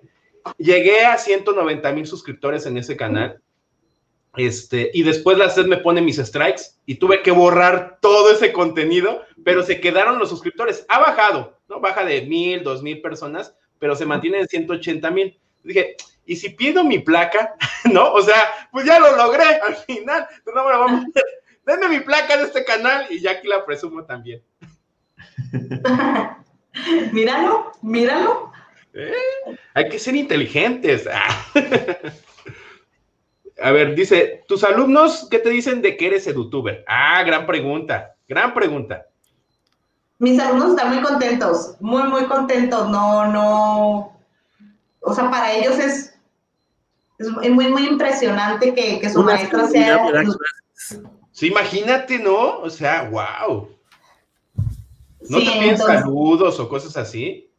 Sí, sí me piden muchos saludos, de muchos, o sea, normalmente, maestro, ¿me puede mandar un audio, maestro? ¿Me puede mandar eso? Y yo, sí, hijo, sí, sí, sí. Y cuando entro a las, a las pláticas que doy, eh, me ha tocado maestros, supervisores, jefes de sector que me pidan, ¿me puede grabar un saludo para mí? Y así me lo graba, ¿no? Así en la pantalla. Entonces, se siente bonito, o sea, que reconozcan tu trabajo y que te quieran presumir que, estuviste ahí para ellos. O sea, no a cualquiera se lo piden. No cualquiera que da una plática le piden, eh, ¿cómo se llama? Pues un saludo. Wow, sí, la verdad, mis respetos, ¿no? Imagínate tener, mi maestra es famosa. Ah, chutas, no, no te creo. Te voy a mandar un audio donde ella habla. ¡Pásatela chido! ¿no? chido! Sí, sí digo eso, ¿eh? Sí, claro, sí, claro. Entonces, qué padre. De hecho, era parte de lo que, que me había pasado a mí porque eh, yo en, el, en, el, en, mi casa, bueno, bueno, los maestros que me tienen cerca o que viven cerca de mi casa no me conocen, ¿no? Y de pronto mi hermano me empezó a presumir y dice, ah, miren, ese es mi hermano. Ah, no te creo. Y una vez yo grabando un en vivo, pues agarró, yo no sabía, mamá me dijo después, me grabó, o sea, me estuvo grabando de que yo estaba haciendo la edición o de que estaba en un en vivo y así lo presumió con sus amigos, ¿no? Y con su maestro de que yo era su hermano. Entonces, me sorprendió mucho ese detalle, ¿no? Y qué padre. A ver, ¿qué más dice aquí? Es, es muy bonito. Este, Alex, cuéntanos un poco, tu hija, este, las reacciones de tus niños al recibir la placa, porque pues al final del día, todo el esfuerzo, todo el trabajo era para complacer un poco a la niña de el momento de que conseguir la placa de YouTube eh, ¿Cuál fue ella, su, expresión al momento que la recibiste? Este, cuéntanos un poco acerca de eso. Ay, pues ella yo creo luego, luego se emocionó, luego, luego quería que la abriera, le dije, bueno, espérate, vamos a grabar. Aquí está a un lado, no sé si ven el video, le digo, ven, no quería. Pero yo estaba poniendo yo estaba poniendo la carta que me mandan, la quito y ya tenía aquí a mi otro niño abajo. si ven el video es muy curioso y estoy aquí, miren, me mandaron esto. Enfoca la cámara y la bajo y veo la pantalla y está el chiquito aquí y está, pues yo creo que, que se emocionan. Yo creo que ellos se emocionaron más que yo, si te soy sincero. No manches, ¿en serio? Sí. no, no, como... no, la tenía preparada, pero aquí está la carta. ¿Te la mandaron en inglés o en español para ver? En inglés. Ah, entonces eres de los buenos, eres de los buenos, te la mandan en español, no, no vas a triunfar. no, y entonces ellos se emocionaron mucho. Curiosamente, yo había comprado una cámara y llegó como dos días antes o tres días antes, y entonces permitió que la placa se viera bastante, bastante bien. Entonces, pues ellos se emocionan y, y, y ahí está. Entonces, mi hijo ahora quiere que le haga un canal, ya le hice un canal donde donde hace sus gameplays jugando Switch y ahí está. Ya le hice un video y me quiere que lo. Le dije, te voy a grabar una a la semana, no me estés presionando. Si me hacen trabajos, ya los grabo una vez a la semana. Entonces dice, mi ahora mi hija me dice, te vamos a pasar bien rápido a ti. Eso. Dice Casey, eh, Jaime, felicidades por su participación en el seminario Patrimonio Cultural, al profe Alex por su placa de los 100 mil. Ya nada más eh, que falto yo. Este, oye, Jaime, ¿cómo te fue? Este, muy interesante la intervención, este, un, muy, un papel muy, muy digno, muy representativo de, de la comunidad de, de, YouTube, este, ahí en tu participación este, en, en este patrimonio cultural, en este seminario. Sí, eh, yo también estoy sorprendido eh, que, me, que por fin alguien del gobierno me invitara a participar en una cosa así, porque regularmente... Ya no está, ya no está Esteban, ya, ya, ya tu currículum. Les caigo mal, entonces este, me invitaron y yo dije, claro, encantado, ¿no? Eh, ya cuando después vi a, al quien iba a estar a mi lado, al maestro Miguel, eh, y su currículum, dije, no manches, o sea, nada que ver, ¿no? O sea, yo pues tengo pegue en redes sociales, pero el conocimiento como él maneja los autores, yo soy muy sorprendido del manejo de autores. A mí me cuesta mucho trabajo recordar a un autor o manejar, no, o sea, en verdad, eh, tal vez te lo puedo manejar, pero decir quién fue, ah, citarlo, y la verdad me gustó muchísimo, no solamente eso, les voy a, les voy a mandar a ratito la, me entrevistó el, el Reforma, sé que es un periódico neoliberal, pero me entrevistó en Reforma y, también me la pasé muy bien, o sea, con el, la entrevista salió muy fluida. Ya me había entrevistado anteriormente y, en esta ocasión eh, creo que fue distinto el, el, mensaje que, se aportó. Carlos Bucio, te extraño, ¿no? El subsecretario, el maestro Bucio. Y pues nada, ojalá, y ya va a haber más cosas que ya el gobierno empezó a, a decir sí al canal, les voy a comentar. Eh, ahí hay un problema, por ejemplo, yo sé que ustedes no se los pidieron, pero nos estuvieron obligando el anterior con lo de la eh, declaración patrimonial. No sé si recuerden, que yo estuve haciendo muchos videos sobre el tema. Pues ya, ya nos dijeron que eh, muchos aquí en la Ciudad de México no hicieron su declaración patrimonial y están bien preocupados porque si aplican la ley, tendrían que perder el trabajo. Entonces, eh, me hablaron de la, de la administración pública y me dicen que les encanta mi canal, que quieren esa difusión en mi canal. Pues, yo encantado, ¿no? Si eso era lo que queríamos y buscábamos, que la CEP agarrara estos canales que tienen mucha difusión para llegar con los docentes, o sea, y lo comparábamos hace poquito, el video de la secretaria de Educación en el canal de la SEP tiene menos visitas que nuestros canales, así que ya tienen que empezar a actuar diferente la Secretaría de Educación Pública, ¿no? Y muchas gracias, ¿no? Muchas gracias a todos los que aquí comentan en el chat. Este, sí, sí quedó guardada ahí, Adri, este, en la página de, ay, del INA, ¿no? Instituto Nacional de, Antropología e Historia. Muy bien. Eh, maestra Rocío, de todo este trabajo que ha venido realizando, de todo este proyecto, Daniel lo está culminando con una aplicación. ¿Hay planes de ustedes, eh, en este caso, de también ir por ese camino? ¿Llegar a eh, trabajar con una aplicación? Sí, sí hay planes de, implementar también una, una, aplicación junto con, junto con mi hermano Mario Carreón. Por si no lo conocen, también suscríbanse Mario Carreón.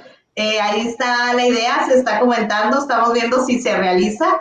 Claro que es algo que también queremos hacer pero creo que ahí vamos paso a paso. Hay cosas en las que sí podemos dar un paso y en unas que está mal adelantarnos, adelantarnos, ¿no? Entonces, ahí vamos, pero de que quiero, quiero, y de que estoy puesta, estoy puesta, pero sí creo que tengo que esperar un poquito más. Me descubro con que muy poca gente de repente me conoce, o mucha gente reconoce que era hermana de Daniel o que era hermana de Mario, entonces creo que es un proceso y si me adelanto, pues no, no va a tener el éxito o no va a ser la proyección que yo quiero. Entonces, yo creo que sí hay que irnos paso a paso. Pero espérense, en tres años vamos a hacer la onda, el Team Carreón, o sea, vamos a andar. van a ser los nuevos este, polinesios. Los de hecho, nos llaman a veces los polinesios de, de la educación, nos llaman los polinesios de la educación. Sí, están haciendo muy buena mancuerna porque están entre los tres cubriendo puntos importantes, entonces este, lo están manejando muy bien. Y sobre todo la integración que hay entre ustedes, de que se ve que están unidos, se ve que siempre que tienen la oportunidad de utilizar un espacio público, se promueven unos a otros, entonces eh, eso, eh, digamos, fomenta más la proyección que tienen y eso les, les permite poder darse a conocer de mejor manera con, con la comunidad educativa. los carronecios. Los carronecios, ándale, esa también está buena. Creo que también creo que es el reflejo de lo que han hecho mis padres con nosotros, ¿no? Creo que también se ve un poquito ahí el trabajo de, de ellos, el ser tan unidos. No digo que no discutamos, que no peleemos, pero, pero sí tenemos una muy, muy buena relación. Y parte de lo que yo digo en mis pláticas es que esta pandemia me ha enseñado más a valorar a mi familia. Y creo que es algo que a lo mejor tenemos por, por perdido. Entonces, yo siempre digo que los invito a que, a que se den cuenta que al final de todo quien va a estar ahí es tu familia. Entonces, yo es algo que me he dado cuenta, o sea, ahorita Alex comentó, ahí está su ex esposa, o sea, están sus hijos, siempre de alguna forma hablamos de, de la gente que más nos importa, de la gente que más queremos, o sea, ¿no? De, que de nuestros hermanos, que nuestra esposa, que nuestros hijos.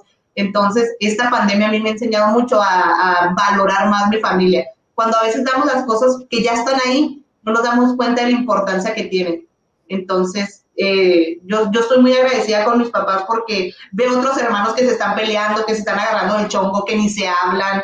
Y yo veo que tengo a mis hermanos y en cualquier momento le marco a mi hermano Mario y le digo, oye, necesito que me ayudes con esto. Y viene, y que le digo a Daniel, oye, esto, que me invite a comer, que vamos a grabar un TikTok, que esté pensando en mí. Yo siempre lo digo, Daniel se pudo haber quedado con todo esto, triunfar y seguir adelante, y nada más nosotros compartiendo eh, sus videos, pero Daniel nunca nos quiso dejar atrás nunca nos quiso dejar atrás y no nos va a dejar atrás y nunca nosotros nos vamos a dejar atrás por nada. Entonces, cuando la familia se vuelve lo más importante en tu vida, en tu entorno, creo que lo demás todo empieza a funcionar. Entonces, sí, sí es algo que a mí me gusta mucho promover y creo que a mis hermanos, o sea, aquí estamos bien. Porque no crean que es una pantalla, ¿eh? que no nos llevamos bien. Si nos conoce, sabe que nos llevamos súper bien.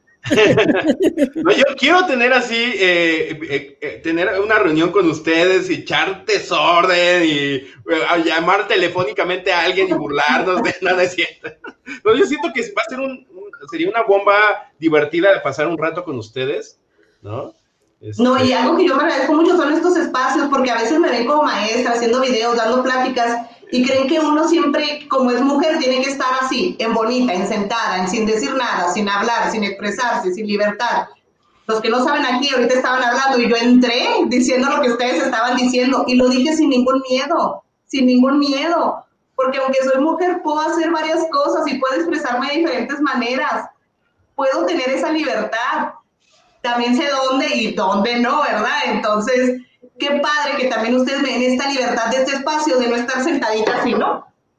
Con mi libretita, anotando, o sea, sí. Entonces, está bien padre que también le den esta libertad a mujeres, o sea, que inviten a mujeres a que también cuenten su experiencia, que vean que también, que aunque en estos tiempos también para nosotros es difícil, es difícil crecer en redes sociales, porque alguien que esté haciendo videos educativos, créanmelo, todavía es como una mujer me va a enseñar o sea, como una mujer está creciendo. Entonces, sí, todavía. Entonces, a mí se me hace impresionante el estar creciendo tanto en redes sociales siendo mujer. O sea, parecerá mentira, pero se vive de una manera diferente. Yo platico con Daniel sus experiencias y las mías son de diferente manera.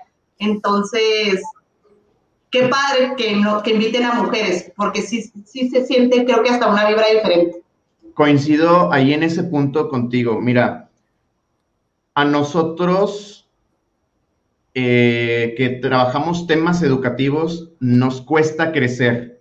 Nos cuesta crecer porque no abordamos temas de entretenimiento para los eh, espectadores en YouTube. Entonces son cosas educativas, son temas educativos. Nos cuesta crecer, nos cuesta que el maestro se suscriba a un canal educativo, pero tiene creo yo, el doble de mérito un canal educativo de una maestra, de una mujer. Porque si a nosotros que, digamos, el tiempo es más manejable, más organizable, eh, una mujer suele tener más compromisos por, por el tipo de cultura que tenemos, en el sentido de que ella es la responsable del hogar, ni me refiero por el tipo de cultura, no de que deba de ser así, sino que por eso es doble el mérito porque tiene que enfrentar esa cultura en la que vivimos y aparte darse el tiempo para crear contenido educativo, porque sí, conocemos muchísimas mujeres eh, de YouTube con muchísimo éxito, pero educativo, no cualquiera y el crecimiento, eh, yo considero que es un gran mérito para los canales educativos de maestras, el hecho de que estén creciendo muchísimo es un gran mérito porque es difícil crecer con canales educativos. De acuerdo, completamente. Nada más déjame, ahora cambiando un poquito del tema, a ver, en este proceso, ahorita tenemos doble plaza, aumento de horas, promoción horizontal, promoción vertical, reconocimiento en una plataforma que ni sirve, pero tenemos tantas cosas. ¿Vas a participar en algo ahorita, este Chio? Yo creo que en horizontal, creo que todavía tengo muy poquitos años de servicio, soy desde 2015 si se dan cuenta, realmente tengo muy poquitos para la edad que tengo. Ahorita se la regué, pero sí tengo 32 años, ¿eh? Tengo 32, o sea, allá no, andamos. Entonces, creo que todavía yo disfruto mucho siendo maestra. Todavía me emocionan los niños, todavía me emociona explicarles, todavía me emociona hablar con los papás. Creo que no he perdido esa alma de ser maestra. Entonces, yo creo que todavía me quedan unos dos añitos, dos, dos añitos, y creo que yo sí entraría a subdirección. Ah, ya después, a subdirección. Sí, subdirección. Bien, pues, entonces ahí está. Sí va a participar en horizontal como muchos de nosotros, ¿no? Yo también voy por... Es que todos deberíamos, ¿no? Sí voy a participar. Todos deberíamos. Todos, sí, inténtenlo. O sea, ya con la reforma de Peña Nieto muchos este, empezaron a criticar la reforma y es que perdía mi trabajo. No es cierto, o sea, eran las oportunidades que ahí estaban y hay que aprovecharlas. Y ahorita veo que muchos más, ya con esto que, hemos visto en redes sociales, van a aprovechar la oportunidad, así que a darle con todo y a estudiar. Ahora, más adelante, ¿te ves en un puesto político? ¿Político educativo? Político educativo, fíjate que cuando yo estudiaba odontología, un doctor me decía, usted debería estar en la política, maestra. Doctora, me decía, doctor, usted debe estar en la política, le esté errando aquí, échele ganas. Eh, creo que no en un cargo así político, educativo, creo que no. Creo que no. Creo que tengo el ángel, creo que tengo el carisma, tengo el poder para convencer. Creo que soy una mujer que está triunfando, que está teniendo éxito, que está haciendo las cosas bien y creo que sí podría ser un buen, como, ¿cómo se podría decir? Una buena imagen para, para promocionarme, ¿no? En algún puesto político, pero no, no me veo. O sea, me deja muchas satisfacciones el canal. Creo que prefiero seguir creciendo en, en el canal y escribir un libro, hacer cosas con mis hermanos, sacar productos, la aplicación. Creo que eso me llena más que a lo mejor estar ganando el dinero que podría ganar. De por sí mi vida ya está expuesta, ya está muy expuesta. O sea, créanme, hay gente que busca mis fotos, les hace screen y me las manda por Instagram, no que esto, no que aquello. Entonces, ya estoy muy expuesta. Imagínense un cargo político, creo que no. Creo, creo que no. Vientos. Eh, ¿Ustedes, Santos? No, yo de plano no. Este, yo sí me planteé a mí mismo alejarme de la cuestión política porque quizá cuando no conoces, tienes aspiraciones, tienes, eh, te quieres comer el mundo en el sentido de que voy a hacer esto, voy a cambiar esto, voy a cambiar esto, pero una vez que llegas y estás dentro, te das cuenta de que no es así te das cuenta de que la política es no depende de una persona, depende de un grupo de personas, depende de situaciones y en lo personal no me gustaría que a mí me dijeran tienes que hacer esto y esto y esto y hacerlo de esta manera. Entonces, no me gustaría que mm, después mm, sentirme usado para hacer algo con un grupo, con algunas personas porque por más convicción que tenga, va a haber un punto en el que un partido, en el que un, eh, un comité, en el que algo vaya a poner ciertas condiciones y yo no pueda llevar a cabo mis ideales como yo los quisiera, porque voy a depender de que aprueben una situación de esto. Entonces, si yo la política de plano, yo pinto mi raya. Alex. Este, a mí sí me gusta la política, pero la política de defender como al maestro y, pero así como de cara, o sea, ser como, digamos, la figura, digamos, un secretario que da la cara, un secretario que no, sino algo más de estructura, o sea, si pudiera cambiar algo en la política de estructura, sí. En la estructura, por ejemplo, yo cambiaría toda la carrera magisterial o la carrera de las maestras y los maestros. Eso sería a lo mejor en esa parte. Así como yo de salir y decir todo está bien, todo está bien, no, se no os preocupéis, vamos bien, sabiendo que es una mentira, me costaría mucho de acuerdo. Yo ya lo he dicho, yo sí me encantaría ser secretario de educación, ¿no?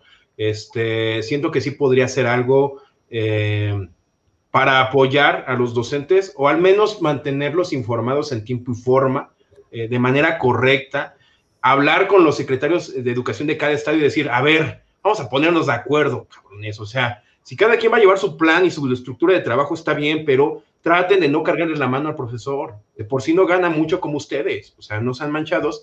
Y jalaría, yo sí jalaría, eh, hasta pensando en esa parte, ¿no? El, diseño de, lo que tiene que ver con recursos y materiales educativos, ahí me jalo a Daniel Carrión, a todo el team Carrión me lo jalo a la, a CEP, ¿no? Y ya después difusión, me, agarro a Santos, este, todo eso lo empezaría a armar mi, mi propio equipo con la gente que conozco que realmente le gusta trabajar que realmente le gusta aportar a, un cambio educativo. Y así empezaremos a, hacer cosas distintas y trataría de que fuera menos política y que, sea, y que sea más, este, más educativo, ¿no? Porque, bueno, es más complicado en ese detalle. Bien, eh, me están pidiendo mucho y eso sí no lo quiero dejar escapar. Yo lo quería dejar al final, pero vamos a empezarlo a meter desde ahorita. El 8, ya el 8 de marzo es el Día Internacional de la Mujer, ¿no? Entonces, te están pidiendo, primero, eh, a, nosotros también un, detalle, unas palabras, pero yo quisiera que tú empezaras, este, Rocío. Eh, unas palabras chidas para eh, las mujeres en este próximo 8 de, 8 de marzo. Pues ahorita creo que, creo que estamos pasando por momentos muy difíciles, ¿no? Muy difíciles, pero qué bueno que están pasando para empezar, creo que si no pasaría, no estaríamos en una revolución las mujeres y logrando tantas cosas. Eh, siempre les digo a los hombres, eh, y me ha costado trabajo que hasta mis amigos lo entiendan, que no es lo mismo que ustedes vayan caminando por la calle que uno vaya caminando por la calle. No saben el miedo, la incertidumbre, la agonía o la ansiedad que te puede provocar ir sola. Y eso es algo que no deberíamos de, de sentir. Entonces, más que celebrarlo, ¿no? O sea, no, no, no, es, una, no es una celebración, creo que es, es algo más allá. Y que empezamos a, a, quitarles a las niñas, creo que Daniel lo dijo la vez pasada, el qué bonita estás, qué chula estás, qué preciosa estás. O sea, empecemos a quitar más esos adjetivos, el creer que el ser bonita, el ser ama de casa, que no está mal ser ama de casa, ¿no? Es, es, es tu logro, el ser mamá, ¿no? Entonces, muchas de las pláticas que yo tengo, los niños me preguntan, ¿a los cuántos años piensas ser mamá? Y yo les digo, es que yo no quiero ser mamá. Y el simple hecho de que diga que yo no quiero ser a la mejor mamá es, es, es algo bien fuerte. ¿Por qué? Si ese debe ser tu ideal, ser mamá es tu ideal. O sea, y borran más allá de la persona que yo soy y borran mis ideales. Entonces yo sí procuro mucho con las niñas, con mi grupo, el decirle, qué inteligente eres. ¿Sí me entiendes? Puede ser alguien bien grande, puede ser una gran científica, puede ser una gran química, puede ser una gran pintora, lo que el niño desee ser. Ya si le agregas el después, que, que aparte de bonita y todo eso, creo que por ahí va la cosa. Pero sí deberíamos de, de cambiar también nuestros discursos de, de celebraciones. Eh, sí, sí se vive de una forma diferente, sí lo siento de una forma diferente, que cuando era chiquita, no sé cómo decirlo, cuando tenía yo como 20 años no percibía esto. Pero ahora a lo mejor que estoy sola y que estoy viviendo la, la vida de una forma diferente, sí me topo con situaciones que yo digo, esto no lo sentía porque antes siempre estaba mi mamá o mi papá a mi lado, porque siempre estaba un hermano mío acompañándome. Entonces, a veces siento un fuerte y les voy a platicar que yo salgo a caminar. Ya hay días que yo no quiero salir a caminar porque me siento incómoda, me siento insegura. Y ahí mi mamá ya sabe por qué, le he platicado la situación y pues a veces le hablo a alguien para ir caminando mientras hablo, cuando yo a veces quiero ese espacio para mí, no sé si les pasa que quieren espacios para ustedes solos, o sea, y yo quiero ese momento, esa media hora que yo salgo, de salir y no hablar con nadie, no estar en redes sociales, no escuchar ni siquiera música, mis pensamientos y yo, y es bien difícil eh, es, estar pasando por esto. Entonces, sí estamos teniendo las mujeres una revolución y ir cambiando la mentalidad de cada uno de nuestros estudiantes. Cuesta trabajo. Me he topado con comentarios de familiares, o sea, que dice uno, caray, pero pues también hay que entender que nuestros padres y nuestras generaciones fueron, fueron educadas de diferente manera. También creo que nosotros como mujeres y como nuevas generaciones tenemos que entender que también los de antes fueron educados de forma diferente. Entonces, pero creo que si nosotros podemos como maestros, podemos hacer la diferencia en nuestros, en nuestros alumnos, el que nuestras alumnas, ¿no? Que no se queden calladas, que hablen, que pueden hacer más cosas. Eh, hace dos años me topaba en una escuela y de 42 niñas que tenía, 38 o más, su ideal era ser ama de casa, era ser mamá. Decía, ¿no quieres estudiar algo? No, es que me dicen en mi casa que ya no puede estudiar, nada más mi hermano puede estudiar. Entonces sí es bien triste escuchar a niñas con tanta dedicación, con tanto esfuerzo, que realmente quieren hacer algo y inmediatamente les frenamos los sueños. Pero si les metemos la espinita de que pueden, y si los niños van escuchando de gente como nosotros de que se puede, y que se puede trabajar por ello, creo que sí. Entonces ese sería mi mensaje, empezar a hablar con los, con los alumnos y quitarles el bonito, el bonita, el precioso. O sea, por ejemplo, a mí como típica frase, ¿no? Cuando me dicen, ay, qué bonita estás. Bonita es lo de menos, o sea, soy bien inteligente, soy bien trabajadora, soy bien exitosa, estoy haciendo las cosas bien, estoy creciendo en un mundo donde fíjate, o sea, no hay mujeres tan grandes en, este mundo de, YouTube de la educación. Eh, entonces, más allá de bonita, yo me siento una mujer bien chingona. Chingona con sh de Chihuahua. Entonces, ese sería mi mensaje. Perfecto. Eh, Santos, si quieres agregar algo. No, eh, totalmente de acuerdo con, con la maestra. el reconocer el que tengan igualdad de oportunidades fue una situación cultural que no solamente es de México, históricamente lo, sabemos y se ha presentado, pero creo que nosotros como maestros tenemos una grandísima responsabilidad porque somos al final del día una gran inspiración para nuestros alumnos. Y el cómo yo, sobre todo en mi caso, como hombre, cómo me dirija hacia una mujer, hacia mis alumnas, va a marcar la pauta para que mis alumnos hombrecitos imiten esas conductas y esos comportamientos que yo tenga. En la medida que yo respete y le dé su lugar al expresarse, al participar, al decir no, no estoy de acuerdo, no me gusta, eh, que permitamos que nuestros, nuestras alumnas principalmente, porque pues hoy en día hasta nuestros alumnos también ya eh, se ven afectados, pero el hecho de que nosotros les, les podamos permitir a ellos expresarse, opinar y que se respete su opinión, eso como a nosotros como maestros nos va poco a poco ir generando un cambio en nuestra comunidad y en la sociedad. Tenemos un papel importantísimo, sobre todo nosotros maestros varones, en las aulas, ya de preescolar, primaria, secundaria, el nivel que, que, sea. Y es importante que fomentemos en todo momento esta igualdad de oportunidades que debemos de tener todos para en la familia, en la comunidad, en la sociedad y que sobre todo apliquemos esos valores, pero desde nuestra familia, desde nuestra casa, para que de esa manera se vayan dando las, las oportunidades. Eh, realmente es un día, el 8, donde las maestras, perdón, donde las mujeres, pues no, no es que tanto que celebren, sino conmemoran la lucha que están llevando, que están realizando como mujeres por la búsqueda de sus derechos, de sus eh, de la igualdad que, debe de estar presente. Entonces, yo mi, reconocimiento y mi admiración para todas las mujeres, sobre todo para las mujeres maestras, porque siempre eh, se han caracterizado por ser unas excelentes mujeres, porque tienen algo que nosotros hombres no tenemos, que es el instinto maternal con los niños. Y eso yo lo admiro muchísimo en las maestras, el cómo se dirigen a los niños, el cómo tratan a los niños.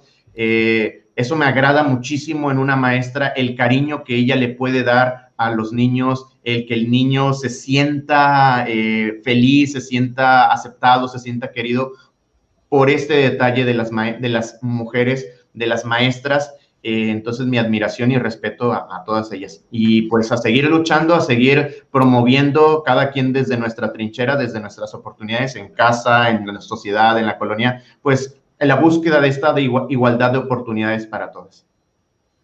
Eh, Alex. Pues mi mensaje sería que como sociedad, como humanos, aceptemos nuestra parte femenina, aceptemos nuestra parte masculina, invitar a las mujeres que también acepten su parte masculina y su parte femenina. Este, a mí me gusta mucho el desarrollo humano y yo entiendo la igualdad quizás de otra manera. Yo paternalizo, yo soy papá soltero, yo barro, plancho, lavo, hago de comer, me levanto a las 5 para hacer el desayuno. Creo que las entiendo de cierta manera. Entonces, eh, esta parte yo creo que debemos aceptar nuestra parte femenina. Yo tuve que ir al psicólogo para entender. Yo pensé que no era macho, pero resultó cuando fui a mi comiterapia que tenía un machismo. Y yo creo que no nos damos cuenta. Inclusive tal vez estamos aquí y no nos dan cuenta. Inclusive ustedes mujeres tienen también su parte machista que no se dan cuenta. La clásica, algo que me dio a identificar cuando dices, ay, mi esposo es bien lindo porque me ayuda en la casa. Cuando tú dices, él me ayuda, tú ya automáticamente te haces responsable de la actividad. Entonces, somos lindos porque, no, porque somos una pareja que trabaja juntos en la casa. O cuando dices, ay, me tocó ayudarle a mi mujer, entonces traes un macho adentro que no te das cuenta.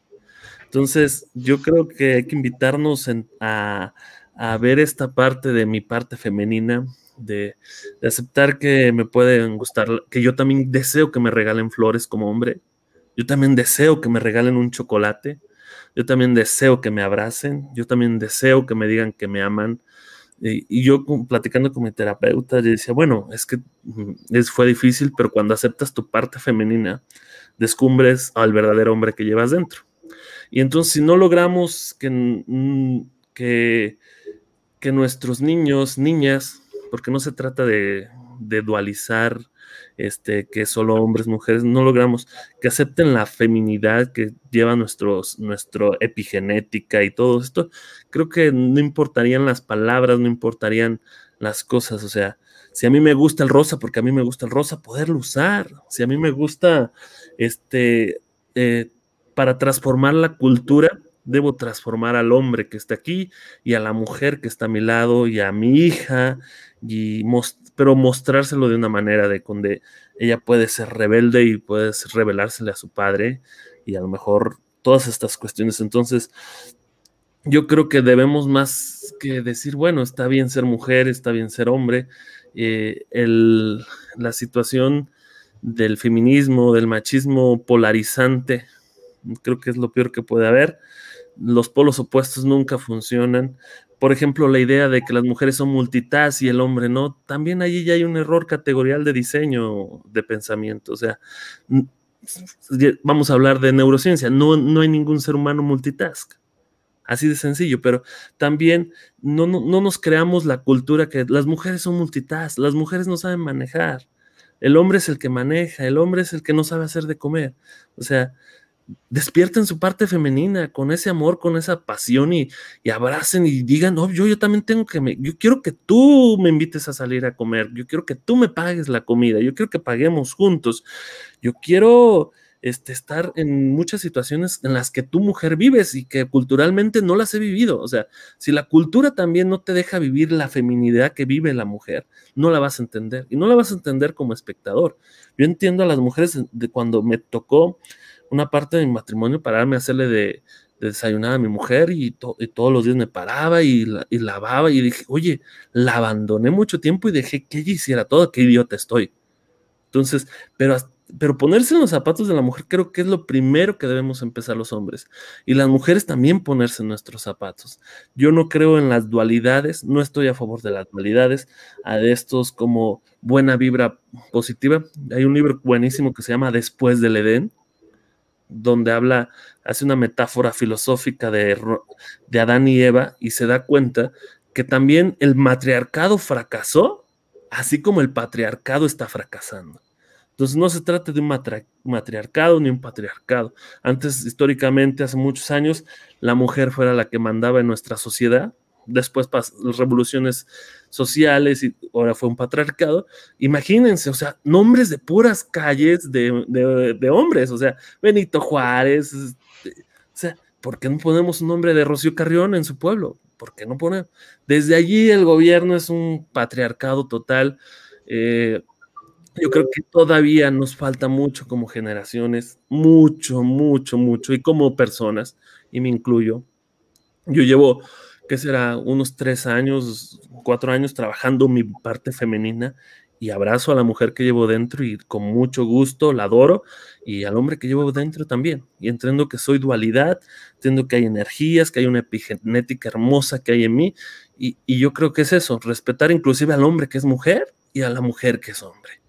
Entonces, creo que tenemos mucho que evolucionar de pensamiento, de conciencia, y el día en que estemos preparados, la sociedad va a ser hermosa, la sociedad va a ser lo más maravilloso.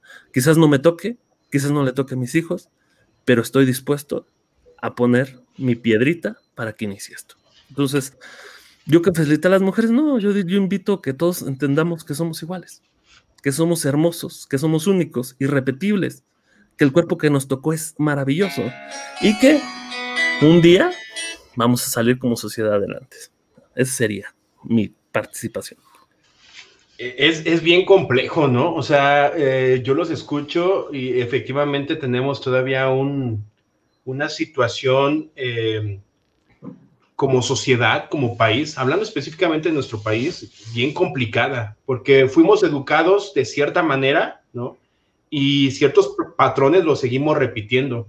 Eh, escuchaba esta parte de, como maestros tenemos una gran responsabilidad, sí, pero también no puede caer de nosotros al 100%, ¿no? Hay una parte familiar que de pronto impide este desarrollo de, pues, de los pequeños, de los alumnos, el, cambiar esta mentalidad, ¿no?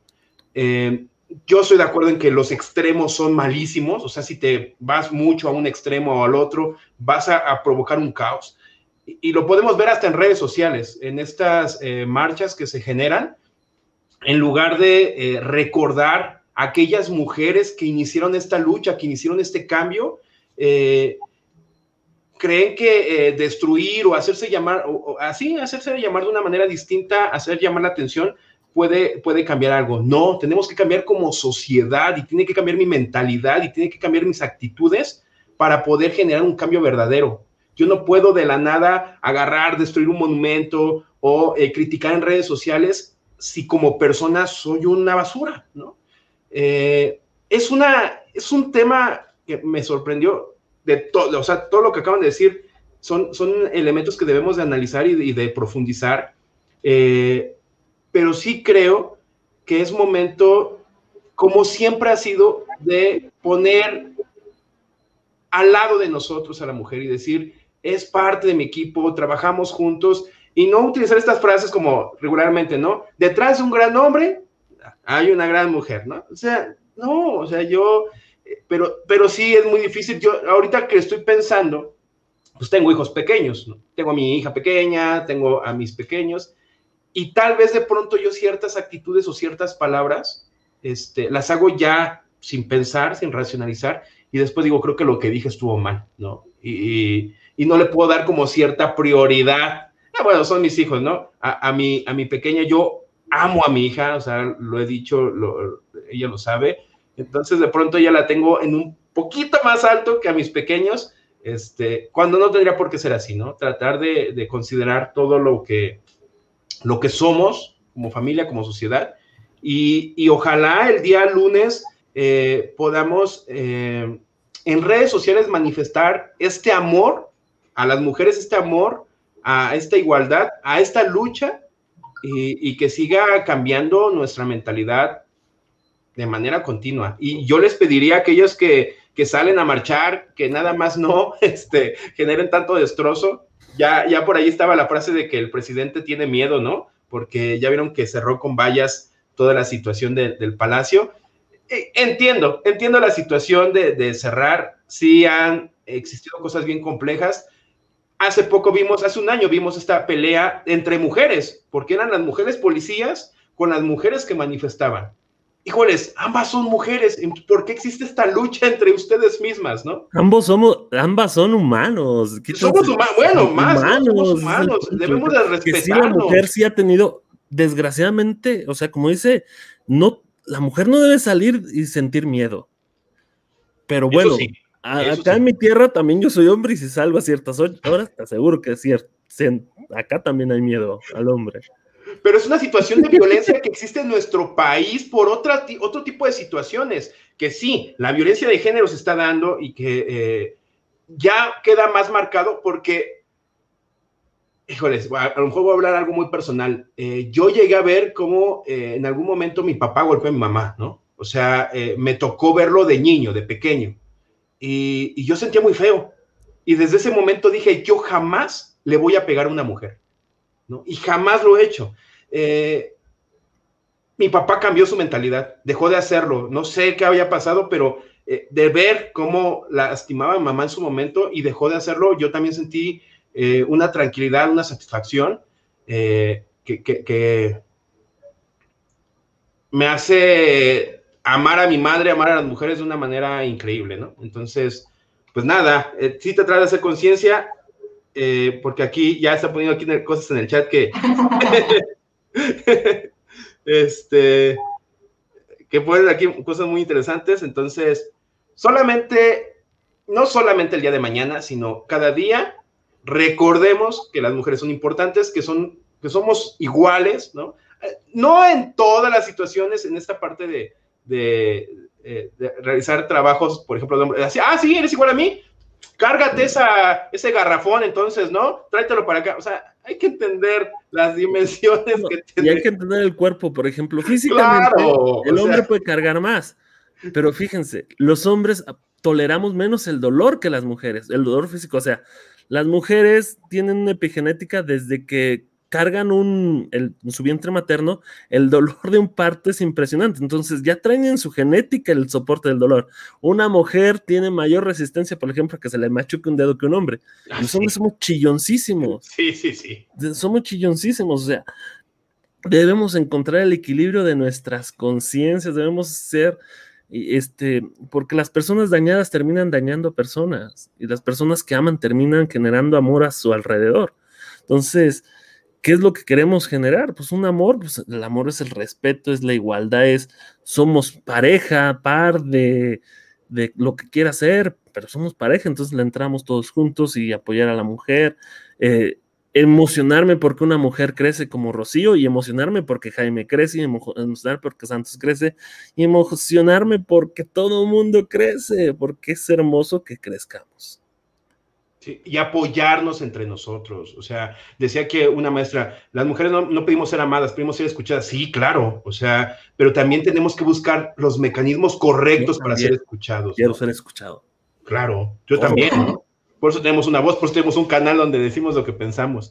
Este... Oigan, y luego, cada quien tiene, pues como les decía, cada, cada, uno de nosotros se ha educado de, de diferente manera, cada uno de, uno de nosotros pasa situaciones diferentes y cada uno ve la situación o el modo de una forma diferente y cambiar eso o hacer entender y que alguien comprenda tu situación, también está bien pesado, está bien pesado y, creo que a veces sí cae mucho la responsabilidad como que del maestro, ¿no? Y, ¿no? y no debería de ser tan así, o sea, es realmente hacer conciencia de lo que hacemos, de lo que estamos haciendo y lo que, que, queremos dejar a nuestros hijos, o yo en mi caso que no quiero tener, dejar hijos, o sea, lo que quiero dar a entender o proyectar con mis alumnos. Entonces, a lo mejor mi visión puede ser diferente o puede ser muy similar a la de ustedes, pero si me voy a otra parte de, de mi estado, es totalmente lo contrario, como la historia que les contaba, es, o, o, como yo simplemente mis, mis miedos, ¿no? O sea, que me dice ahorita Alex, yo también siento miedo, pero normalmente vivo en una ciudad yo bien peligrosa y todo el día sientes miedo, o sea, y no sabes ni para dónde hacerte, ¿no? Y ahora con nuestras autoridades, entonces, cada cabeza es un mundo es un mundo, pero si nosotros podemos poner de nuestra parte, con un poquito, desde nosotros, no para los demás, desde nosotros, o sea, desde que tú empiezas a hacer las cosas, desde que tú empiezas a quererte, desde que tú empiezas a respetarte, desde ahí lo proyectas, es ser buena persona. Siempre les digo, cuando tú eres buena persona, todo a tu alrededor empieza a funcionar. no necesitas nada más que ser buena persona. No necesitas nada más, ser buena persona. Pero a veces no nos damos cuenta que somos malas personas. A veces no nos damos cuenta con comentarios, con mensajes, con palabras, con actitudes. O sea, como decía, como actitudes, también nosotros las mujeres tenemos actitudes de machismo, o sea, y no, y no, y no nos damos cuenta. Es, es bien importante también, como dice Alex, hablarlo. Y no hablarlo con cualquier persona, o sea, es, es con alguien especializado, con una terapia, con leer, con investigar. Estas cosas no nos van a llegar nada más escuchándola a nosotros. Ojalá les dejemos de espinita para investigar un poquito más. Ojalá algún día. Una terapeuta y que acepten Una terapeuta, o sea, a lo mejor podrían tener algún día una terapeuta y hablar de estos temas. Porque a lo mejor, o sea, yo les estoy hablando desde mi perspectiva como mujer, del miedo que yo siento, del que a lo mejor ustedes podrán decir, ah, es el puro desorden por ir a, a destrozar algo. Pero también yo lo pienso, si fuera mi mamá, yo destrozaría todo porque la arreglaran, porque me dijeran qué pasó con mi mamá. O sea, también es una posición diferente, ¿no? O sea, dicen, es que si no se arreglan las cosas, no sé, le digo, todos tenemos opiniones y versiones diferentes de lo que debería ser el día de mañana y no el día de mañana, debería ser toda la vida. Entonces, a lo mejor yo el mensaje que dejaría es ser buenas personas, ser buenas personas. Y si tú crees que estás haciendo mal, atiéndete. No está mal atenderse. Lo que está mal es que te quedes con ese sentimiento. No, y lo peor de todo, y es, yo se los diría, a pesar de que tú pienses que eres buena persona, ¿eh? A, pesar, de eso.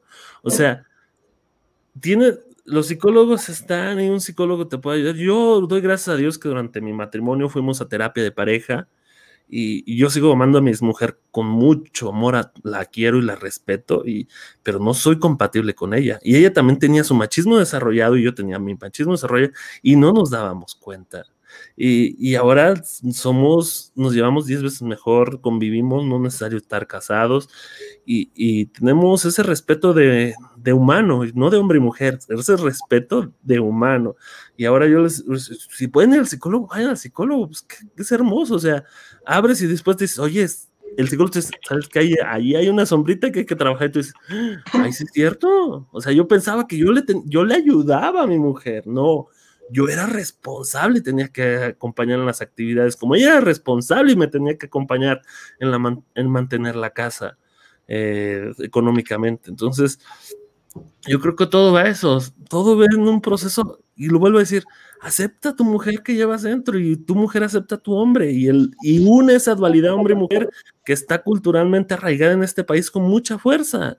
Y el día que tú la aceptas, la gente te va a decir, oye, pues este, ¿por qué, ¿por qué es un papá soltero?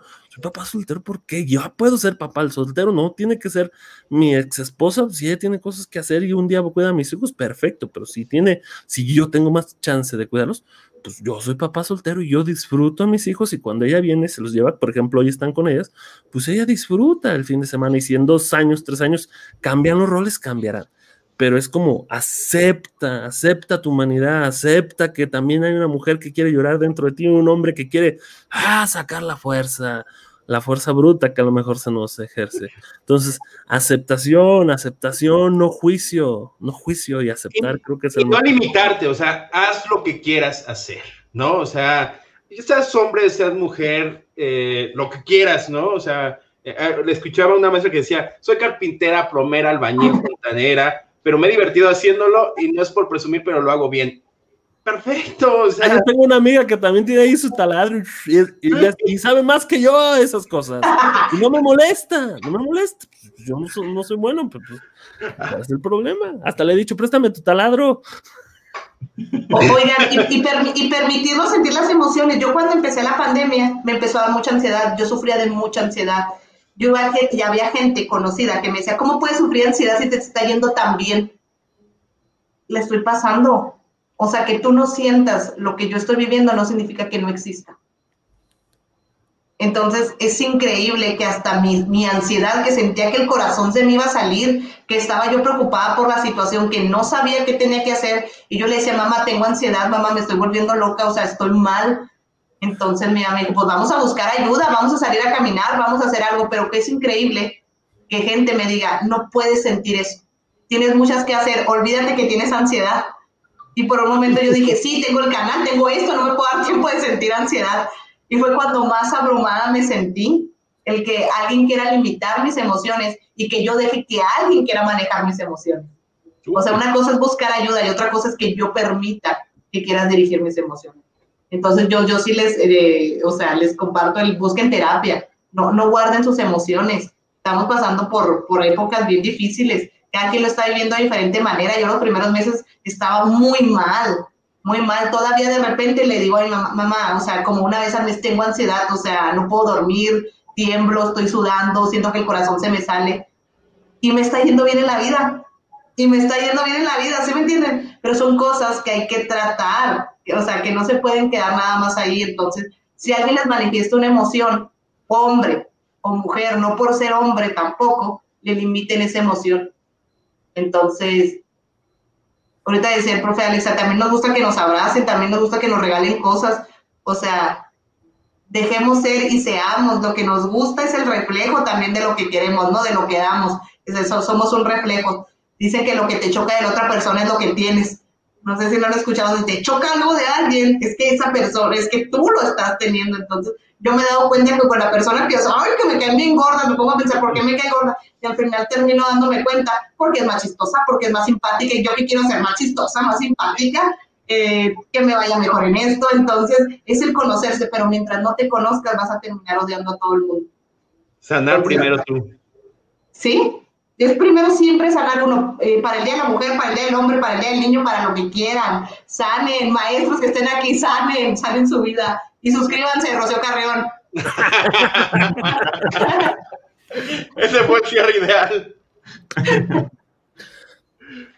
Suscríbanse a Alex Dube para darles más consejos. ya, ya vas a abrir un canal de terapia.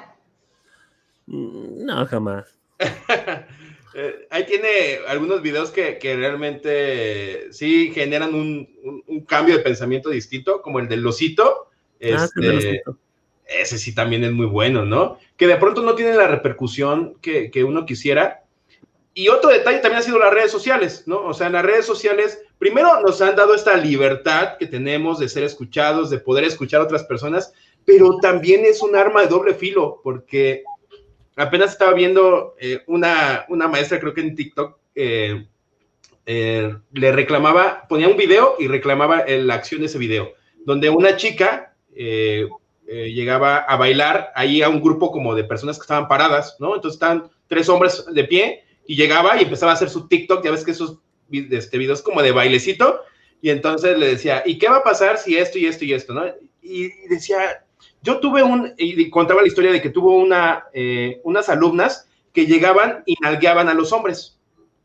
Y llegó un momento en el que el hombre, o sea, si uno de ellos dijo, a ver, ya, o sea, ya también, ya, ya fue mucho. A mí me pasaba la contraria, ¿no? Hizo lo contrario, entonces nalgueó a la chava y la chava fue a acusarse, fue a acusarlo. A mí me nalgueaba en la prepa, dos mujeres, y una me la pellizcaba. Entonces, y uno se siente incómodo, pero uno, ¿qué hace? Exacto. A ver, tú fuiste educado de cierta manera de respetar, de no hacerlo. ¿Qué onda? ¿Qué onda?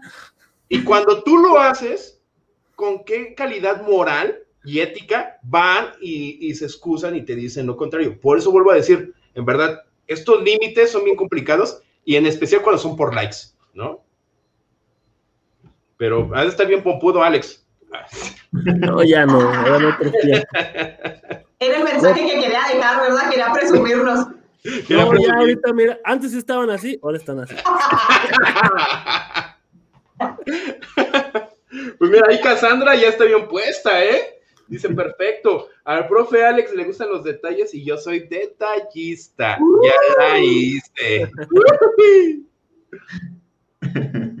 sí, lo que y te le choca... preparamos a León, el profe Alex no habla, le preparamos a, aquí el en el chat en privado. Es lo que ustedes no saben. Bien, pues ya vamos a cerrar, ya porque ya, ya pasaron las dos horas y Rocío tiene cosas que hacer, le estamos quitando, ella es tiempo igual a dinero. Entonces, ya ahorita con nosotros. Ya, money. Ya se, ya, nos acabó, ya se nos acabó el presupuesto. Bueno fuera, bueno fuera que tiempo fuera igual a dinero, no hombre. Ya se bueno nos acabó fuera. el presupuesto. Mira, dos horas son dos TikToks, entonces sí, ya te quitamos parte de las ganancias. Sí, ya debería de cobrar. No, de verdad, muchísimas gracias. Me siento bien halagada que, que me inviten. de que ustedes estén siendo reconocidos, porque más allá de los suscriptores, la gente los conoce, la gente los sigue, la gente empieza a aprender de ustedes y uno también. Entonces, eh, qué padre que ustedes, que ya están siendo tres grandes, me inviten a mí, también se fijen en mí, que quieran, que vean mi trabajo, o sea, que inviten a una mujer. Para mí se me hace bien significativo que, que una mujer esté aquí entre tres hombres, eh, más allá de que sea día, el día Internacional de la Mujer el lunes, o sea, que escuchen a lo mejor no, tanto mi historia, sino que soy una mujer de carne y hueso, que me río, que disfruto, que puedo decir malas palabras, que puedo cotorrear con ustedes, que disfruto estar aquí, que disfruto escucharlos, que la pasa uno bien. Entonces, aquí estamos y muchísimas gracias por invitarme, que se suscriban a mi canal. O sea... Sí, recuerden pasar al canal de Rocío Carrión, así la encuentran en YouTube. Rocío Carrión es súper fácil. Este, y ven sus videos y compártanlo con los alumnos. Que aunque pareciera que tienes pocas visitas al inicio, después ese se vuelve súper viral, ¿no? Ustedes tienen ese, ese detalle, igual con, con Daniel. Es que como, como, dice Daniel, somos contenido help, somos contenido de ayuda. Yo si subo un video no va a generar vistas, pero a los tres días, a la semana, ese video va a subir. Eh, me cuentan mucho los niños en las entrevistas, bueno, en las pláticas que les doy, que cuál es mi primer video viral. Digo que a mí nunca se me va a olvidar los olmecas. Los olmecas lo grabé mormada. Si ustedes escuchan los, los olmecas, estoy mormada para empezar. De malas, empezando ahí de malas, ¿no?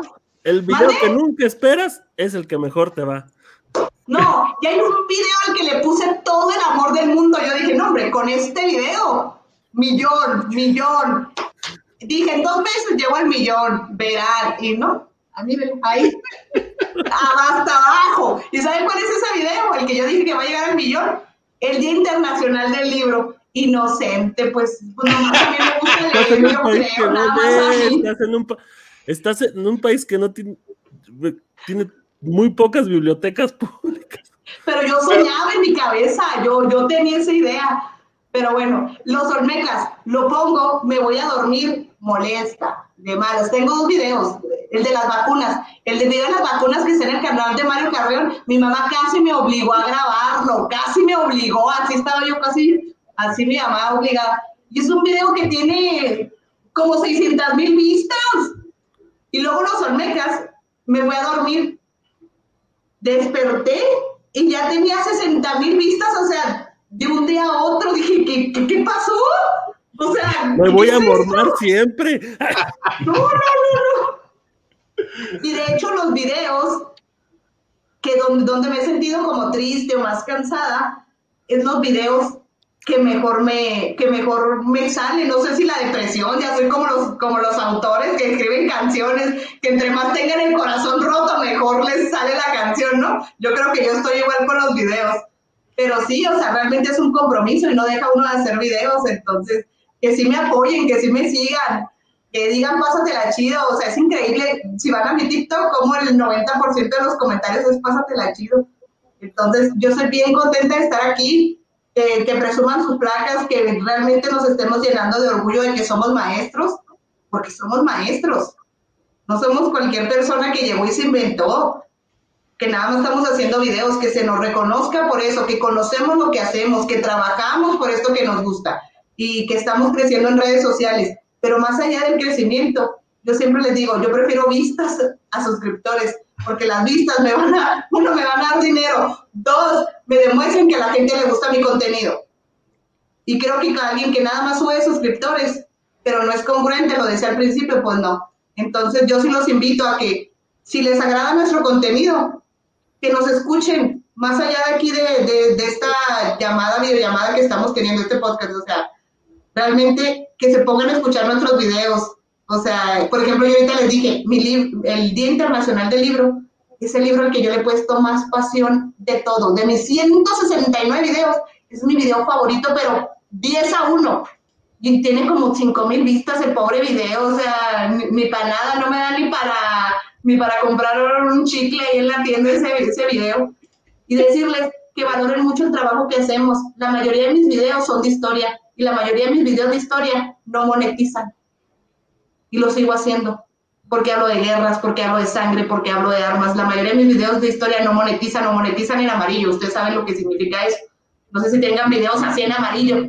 Entonces, y lo sigo haciendo porque nos gusta mucho lo que hacemos. Yo, que hice uno del bullying, ¿cómo se detecta? ¿Cómo se, se llama? Hay una técnica para detectar quiénes son los niños rechazados y de bullying. También le eché muchas ganas, le metí teoría, casi nadie lo ha visto. Y es como detectar el bullying eh, en ese, y aparte me lo pusieron en amarillo, YouTube. O sea, a ti, te fue doblemente mal, de perdida, el mío ahí sigue en verde, pero pues no me genera nada. Entonces, cuando alguien me dice, ¿cómo te puedo ayudar? Ponte a ver tres videos míos, déjame un comentario, compártelo, pero de verdad ve mi contenido para que una, vez viendo mi contenido puedas decidir si te gusta o no te gusta, si te puede ayudar o no te puede ayudar. Pero a mí de nada me sirve que nada más te suscribas, me sirve que lo veas, que lo reproduzcas, que te guste, que lo compartas. Si no te gusta lo que estoy haciendo, no lo compartas, no te suscribas, no es necesario. Quiero llegar a ti el día que mi contenido te guste el día que mi contenido te vaya a servir para algo. O sea, no quiero ahí suscriptores fantasmas y que mis vistas realmente no me generen nada. O sea, a mí realmente me llena de ego eh, los suscriptores, pero me llena de felicidad ver mis vistas. Porque yo empezaba, no sé si ustedes les pase, o no sé si las vean, no soy la única ñoña que las ve, que empezaba con mil vistas diarias. Y, y luego después decía, no manches, tengo 50 mil vistas diarias. Y luego después, no juegues, tengo 150 mil vistas diarias. Yo tengo 6 mil o 3 mil, ¿de qué te preocupas? Entonces, es impresionante cómo, cómo a nosotros nos llena de felicidad. Y ahorita que decía Alex, saquen su parte femenina. Rara vez ustedes pueden expresar esas emociones.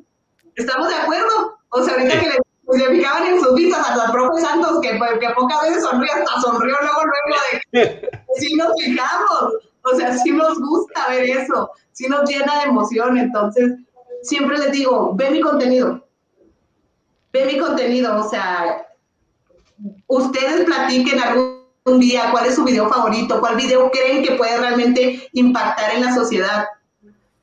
Y yo siempre digo, el Día Internacional del Libro. Yo puedo decir la independencia de México, que es de mis videos más vistos, la historia de la bandera, eh, el universo, que son videos que pasan arriba de las 500 mil vistas, pero no.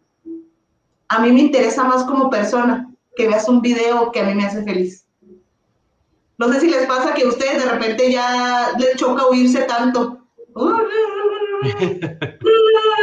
no sé si todavía les pasa. ¿No te escuchas? Él nada más sube su video así como sale a la primera. ya. no edita. Venga, para arriba. Si me equivoco, si les molesta mis, mis fuiste, trabajaste, mis algas, es problema de ustedes. Yo sigo feliz. Si tú te enganchas, es tu problema. Yo, mi felicidad no es lo que tú digas. Por eso yo ni sé, yo no me escucho. Yo creo que, yo creo que el profe Santos es el que más cuida su video, ¿no? Sí, sí, de los tres, Santos es el más, este, el que le da más empeño, más edición. Eh, ya después sigo yo, que sí lo ando cortando, ¿no? Pero sí lo ando así, haciendo las modificaciones. Y ya, Alex dice, ah, la hasta en vivo lo grabo y ya, ya quedó. Por eso no me ven tantos, tengo menos Es más, yo soy el de menos suscriptores. Suscríbanse a mí. No, que, que, vean tus videos, porque cuando la gente le gusta tus videos, los comparte. Cuando la ah, gente dice. Sí, véanlos, véanlos. Cuando la gente le dice, ella explica bien, o él habla bonito, o él me está convenciendo de lo que dice, él me está aportando algo, es cuando la gente realmente lo comparte. Ah, pues, o sea, de metodología de investigación, ahí sí. Ese me gusta, ese canal, ese me gusta mucho ese canal. A ver, profesor Santos, ah, dígame cuál es su video favorito. Es que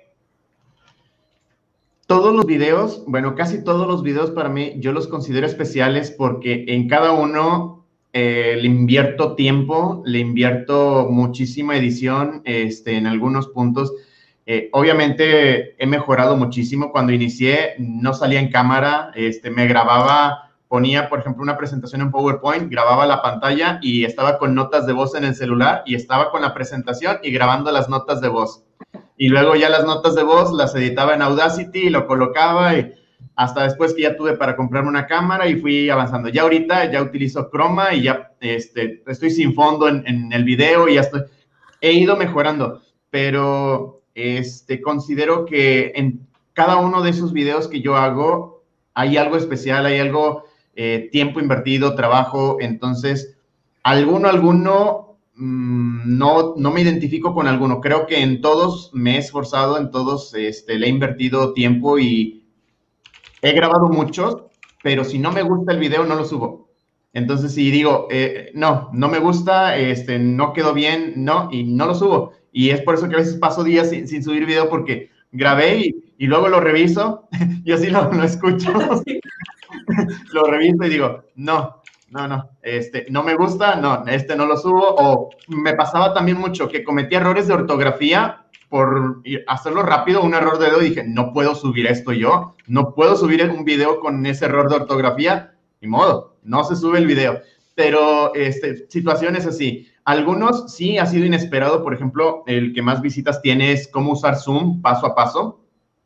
Cuando lo hice, pues era por una necesidad para los maestros eh, que conozco, explicarles a ellos cómo utilizar el, programa, pero después les sirvió a muchísimos más maestros y, yo encantado. Después otro, por ejemplo, de la cómo utilizar la, la eh, Jamboard, lo que es la pizarra virtual de Google Meet también este, ese día no me sentía físicamente bien, estaba haciendo muchísimo frío y, no lo grabé en las mejores condiciones y luego veo que les está gustando mucho a, los maestros y digo, es que ese video no está todo lo que yo pude haber dado en ese video, pero bueno, así pasa.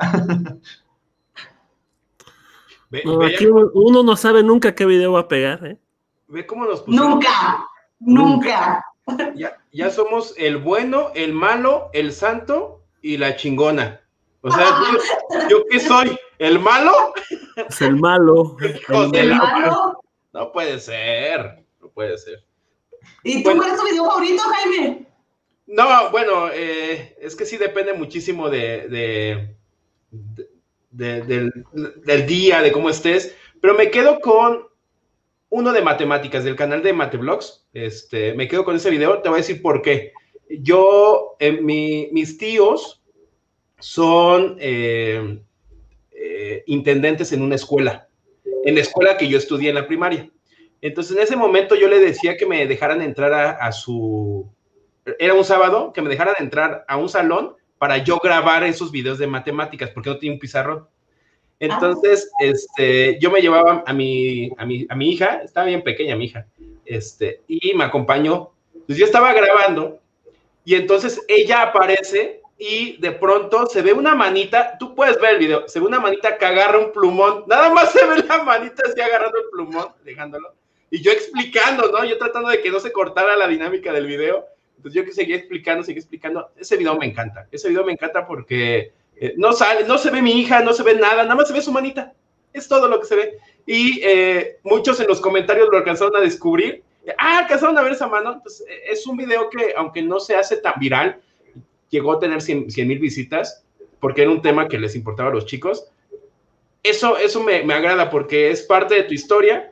Y, y otro que podría decir ya más personal es cuando hice el examen de, la ATP la primera vez, estoy, me llevo grabando mi cámara, ¿no? De, ya saben, como les dije, voy a, o sea, como un videoblog, voy a grabar el examen y ahí voy. Ya después llego al, al camión, en el camión, miren, voy estudiando esto, ¿no? Y, muestro el camión. Después llego a la sede, ya llega la sede, no puedo hablar, que no sé qué. Salgo de hacer la, la primera parte del examen, pongo mi camarita y empiezo a hablar a la cámara y va pasando por atrás una participante, una maestra, y se me queda viendo, se ve así cara como diciendo, este qué pedo, ¿no? O sea, entonces, eso que queda grabado donde se eh, alcanzan a ver las reacciones de los demás, es, es, es, genial. Este, y cada uno tiene su momento especial porque han representado algo, pero donde siento que ha ganado así yo más, o, me acuerdo mucho que en uno decía, reprobé el examen de ATP, ¿no? Y entonces muchos entraron de los que me odian para ver ese video y tirarme de ya ves, estás bien, güey, y yo, nada, reprobé. No es cierto, ¿no? Te la creíste. Y ya, es, ya sabes esa parte. O el 28 de diciembre, cuando saco con videos de broma, de que nos van a incrementar el salario o cosas así, al final es broma. No, los maestros, vieras cómo se ponen, o sea, súper mal, súper agresivos algunos, otros entienden la broma. cuando me he visto de Jem Nostradamus, también se ve como, es otra cosa distinta. Entonces, que tienen su, cada uno tiene su, su, detalle. Este, cuando los hago más personales, siento que me gustan más. Miren, ya, ya les saqué otra parte diferente que yo desconocía de, de, ustedes y que la gente desconoce y que les encanta saber. Yo, yo en cuanto le pregunté al profe Santos, dije, el profe Santos no me va a poder decir un video, definitivamente él no va a poder decir ese profe Santos es. Es que hubo, uno, por ejemplo, ahorita, eh, lo estoy recordando, cuando salí por primera vez a cámara. No que me haya gustado, sino que significó mucho. Porque todos mis videos anteriormente eran sin estar frente a cámara. Entonces, ya ese video pues significó mucho en el sentido que fue un gran salto, un gran brinco, porque no es lo mismo eh, estar en redes sociales y escribir en los comentarios algo, allá estar tú frente a la cámara y ya salir tú. Entonces, ese video también lo considero eh, que fue especial por el hecho de aparecer ya en cámara. Caray. Qué bonito, qué bonito, muchachos, qué bonito que, estemos aquí, que me hayan invitado. Miren, ya me, me pasé y me estaba despidiendo en el minuto 2 y ya pasé al, minuto 20. Sí, ya. Una disculpa, una disculpa. Vamos a despedirnos. como Daniel queriendo dirigir la entrevista. Ay, ustedes son iguales, todos los carreones de seguro. Ya me imagino a tu, hermano Mario igual, tomando el control. Es más serio, es más serio. No, aquí lo vamos a hacer hablar. Este, así como Santos, ¿es serio? Eh, sí, más o menos, pero mi hermano en confianza también es muy cotorrón, pero Daniel y yo somos más sinvergüenza. Perfecto. Pues vamos a empezar a despedirnos. Eh, tus redes sociales, Rocío, antes de que, de que te vayas para que te sigan. Síganme, Rocío Carreón. Ustedes pónganle Rocío Carreón en todas las redes sociales y voy a salir ahí. Ahí está mi. Bueno, no sé para dónde señalar. Bueno, ahí está mi avatar. No sé, no, no supe para dónde eres. Es que soy zurda, soy zurda, entonces siempre por inercia levanto la, la izquierda primero. Entonces, realmente síganme en mis redes sociales. Si les gusta mi video, compartan un video. Vean mi video el Día Internacional del Libro, que para mí significa mucho. Escuchen el de los Olmecas, escúchenme Mormada. Tengo un, un video que les puede servir, que es el Día Internacional de la Mujer, que también les puede servir. Y, vean el video de los mayas. Para mí el video del, del sistema de numeración maya es impresionante. ¿Por qué? Porque mi mamá me ayudó mi mamá es uno de los videos donde mi mamá me ha ayudado, entonces eso le da un valor sentimental extra y el de los egipcios, entonces gracias, gracias por invitarme y síganme por favor en todas mis redes sociales. ¡Pásatela chido! Esa es una gran invitación, que vayan a ver el del día del libro y que le, que le comenten ahí, vengo de fórmula educativa, ¿no? Este, porfa, ahí vayan, todos los que están por aquí, vayan a ver ese video de Rocío Carrión, este, y pónganle ahí, vengo estoy leyendo lo que dice. Vengo de Fórmula Educativa para que ella sepa que ya se suscribieron. Santos, despídete. Sí, pues muchísimas gracias primero, este, Rocío Carreón, por acompañarnos en este espacio. Sabemos que es tu día libre y que pues el tiempo de cada uno de nosotros es, es sagrado, eh, pero te agradecemos muchísimo el que hayas aceptado la invitación y nosotros haber tenido la oportunidad de tenerte aquí en nuestro programa a una mujer, maestra, edutuber, que está rompiéndola en YouTube con el contenido educativo. Entonces, eh, maestros, los invitamos a que se suscriban a su canal de YouTube y la sigan en redes sociales, pero sobre todo, como ella dice, que vean sus videos. Principalmente ese es, ese es, el punto. Y a ustedes, maestros, que nos estuvieron acompañando aquí en, en este podcast, aquí en Fórmula Educativa. Les agradecemos muchísimo la confianza. Gracias por estar un sábado más aquí con nosotros. Esperamos y hayan conocido un poco más de nosotros, de nuestra invitada especial, que hayan estado ustedes planeando y teniendo un momento agradable o si están cenando y que hayan pasado un momento agradable. Muchísimas gracias por escucharnos y pues nos vemos el próximo sábado a las 8 de la noche aquí en su proyecto, en su programa de Fórmula Educativa. En su proyecto. Alex. Cuídense mucho, buenas noches. ya se cansó. ya dice, ya vámonos a la fe. Ya le marcaron dos veces, ya le marcó la ley dos veces, ya. Sí, ah, eso. Nada más breve, maestros, el próximo, eh, el próximo sábado hacemos lo de la rifa, de lo de los premios. Quedamos que eran 15 días porque hoy teníamos una invitada especial, obviamente. Eh, gracias a, todos por su tiempo, que es lo más importante que entreguen tiempo. Ya lo había dicho también Alex en algún momento. Y pues nos estamos viendo. Recuerden que estamos en Spotify como este, Fórmula Educativa. Cuídense mucho. Nos vemos la próxima. Manda ahí un saludo, este, Rocío, nada más a los que te están, algunos diciendo que mandes saludito, ¿no? Eh, eres chida, Grisel, a tu mamá, a Grisel Mendoza, mira. Ah, Grisel me puso que era, eres bien chida. Grisel, te voy a decir, el día de hoy quiero mandar un gran saludo a Grisel. Nunca olvides luchar por tus sueños. ¡Pásatela chido!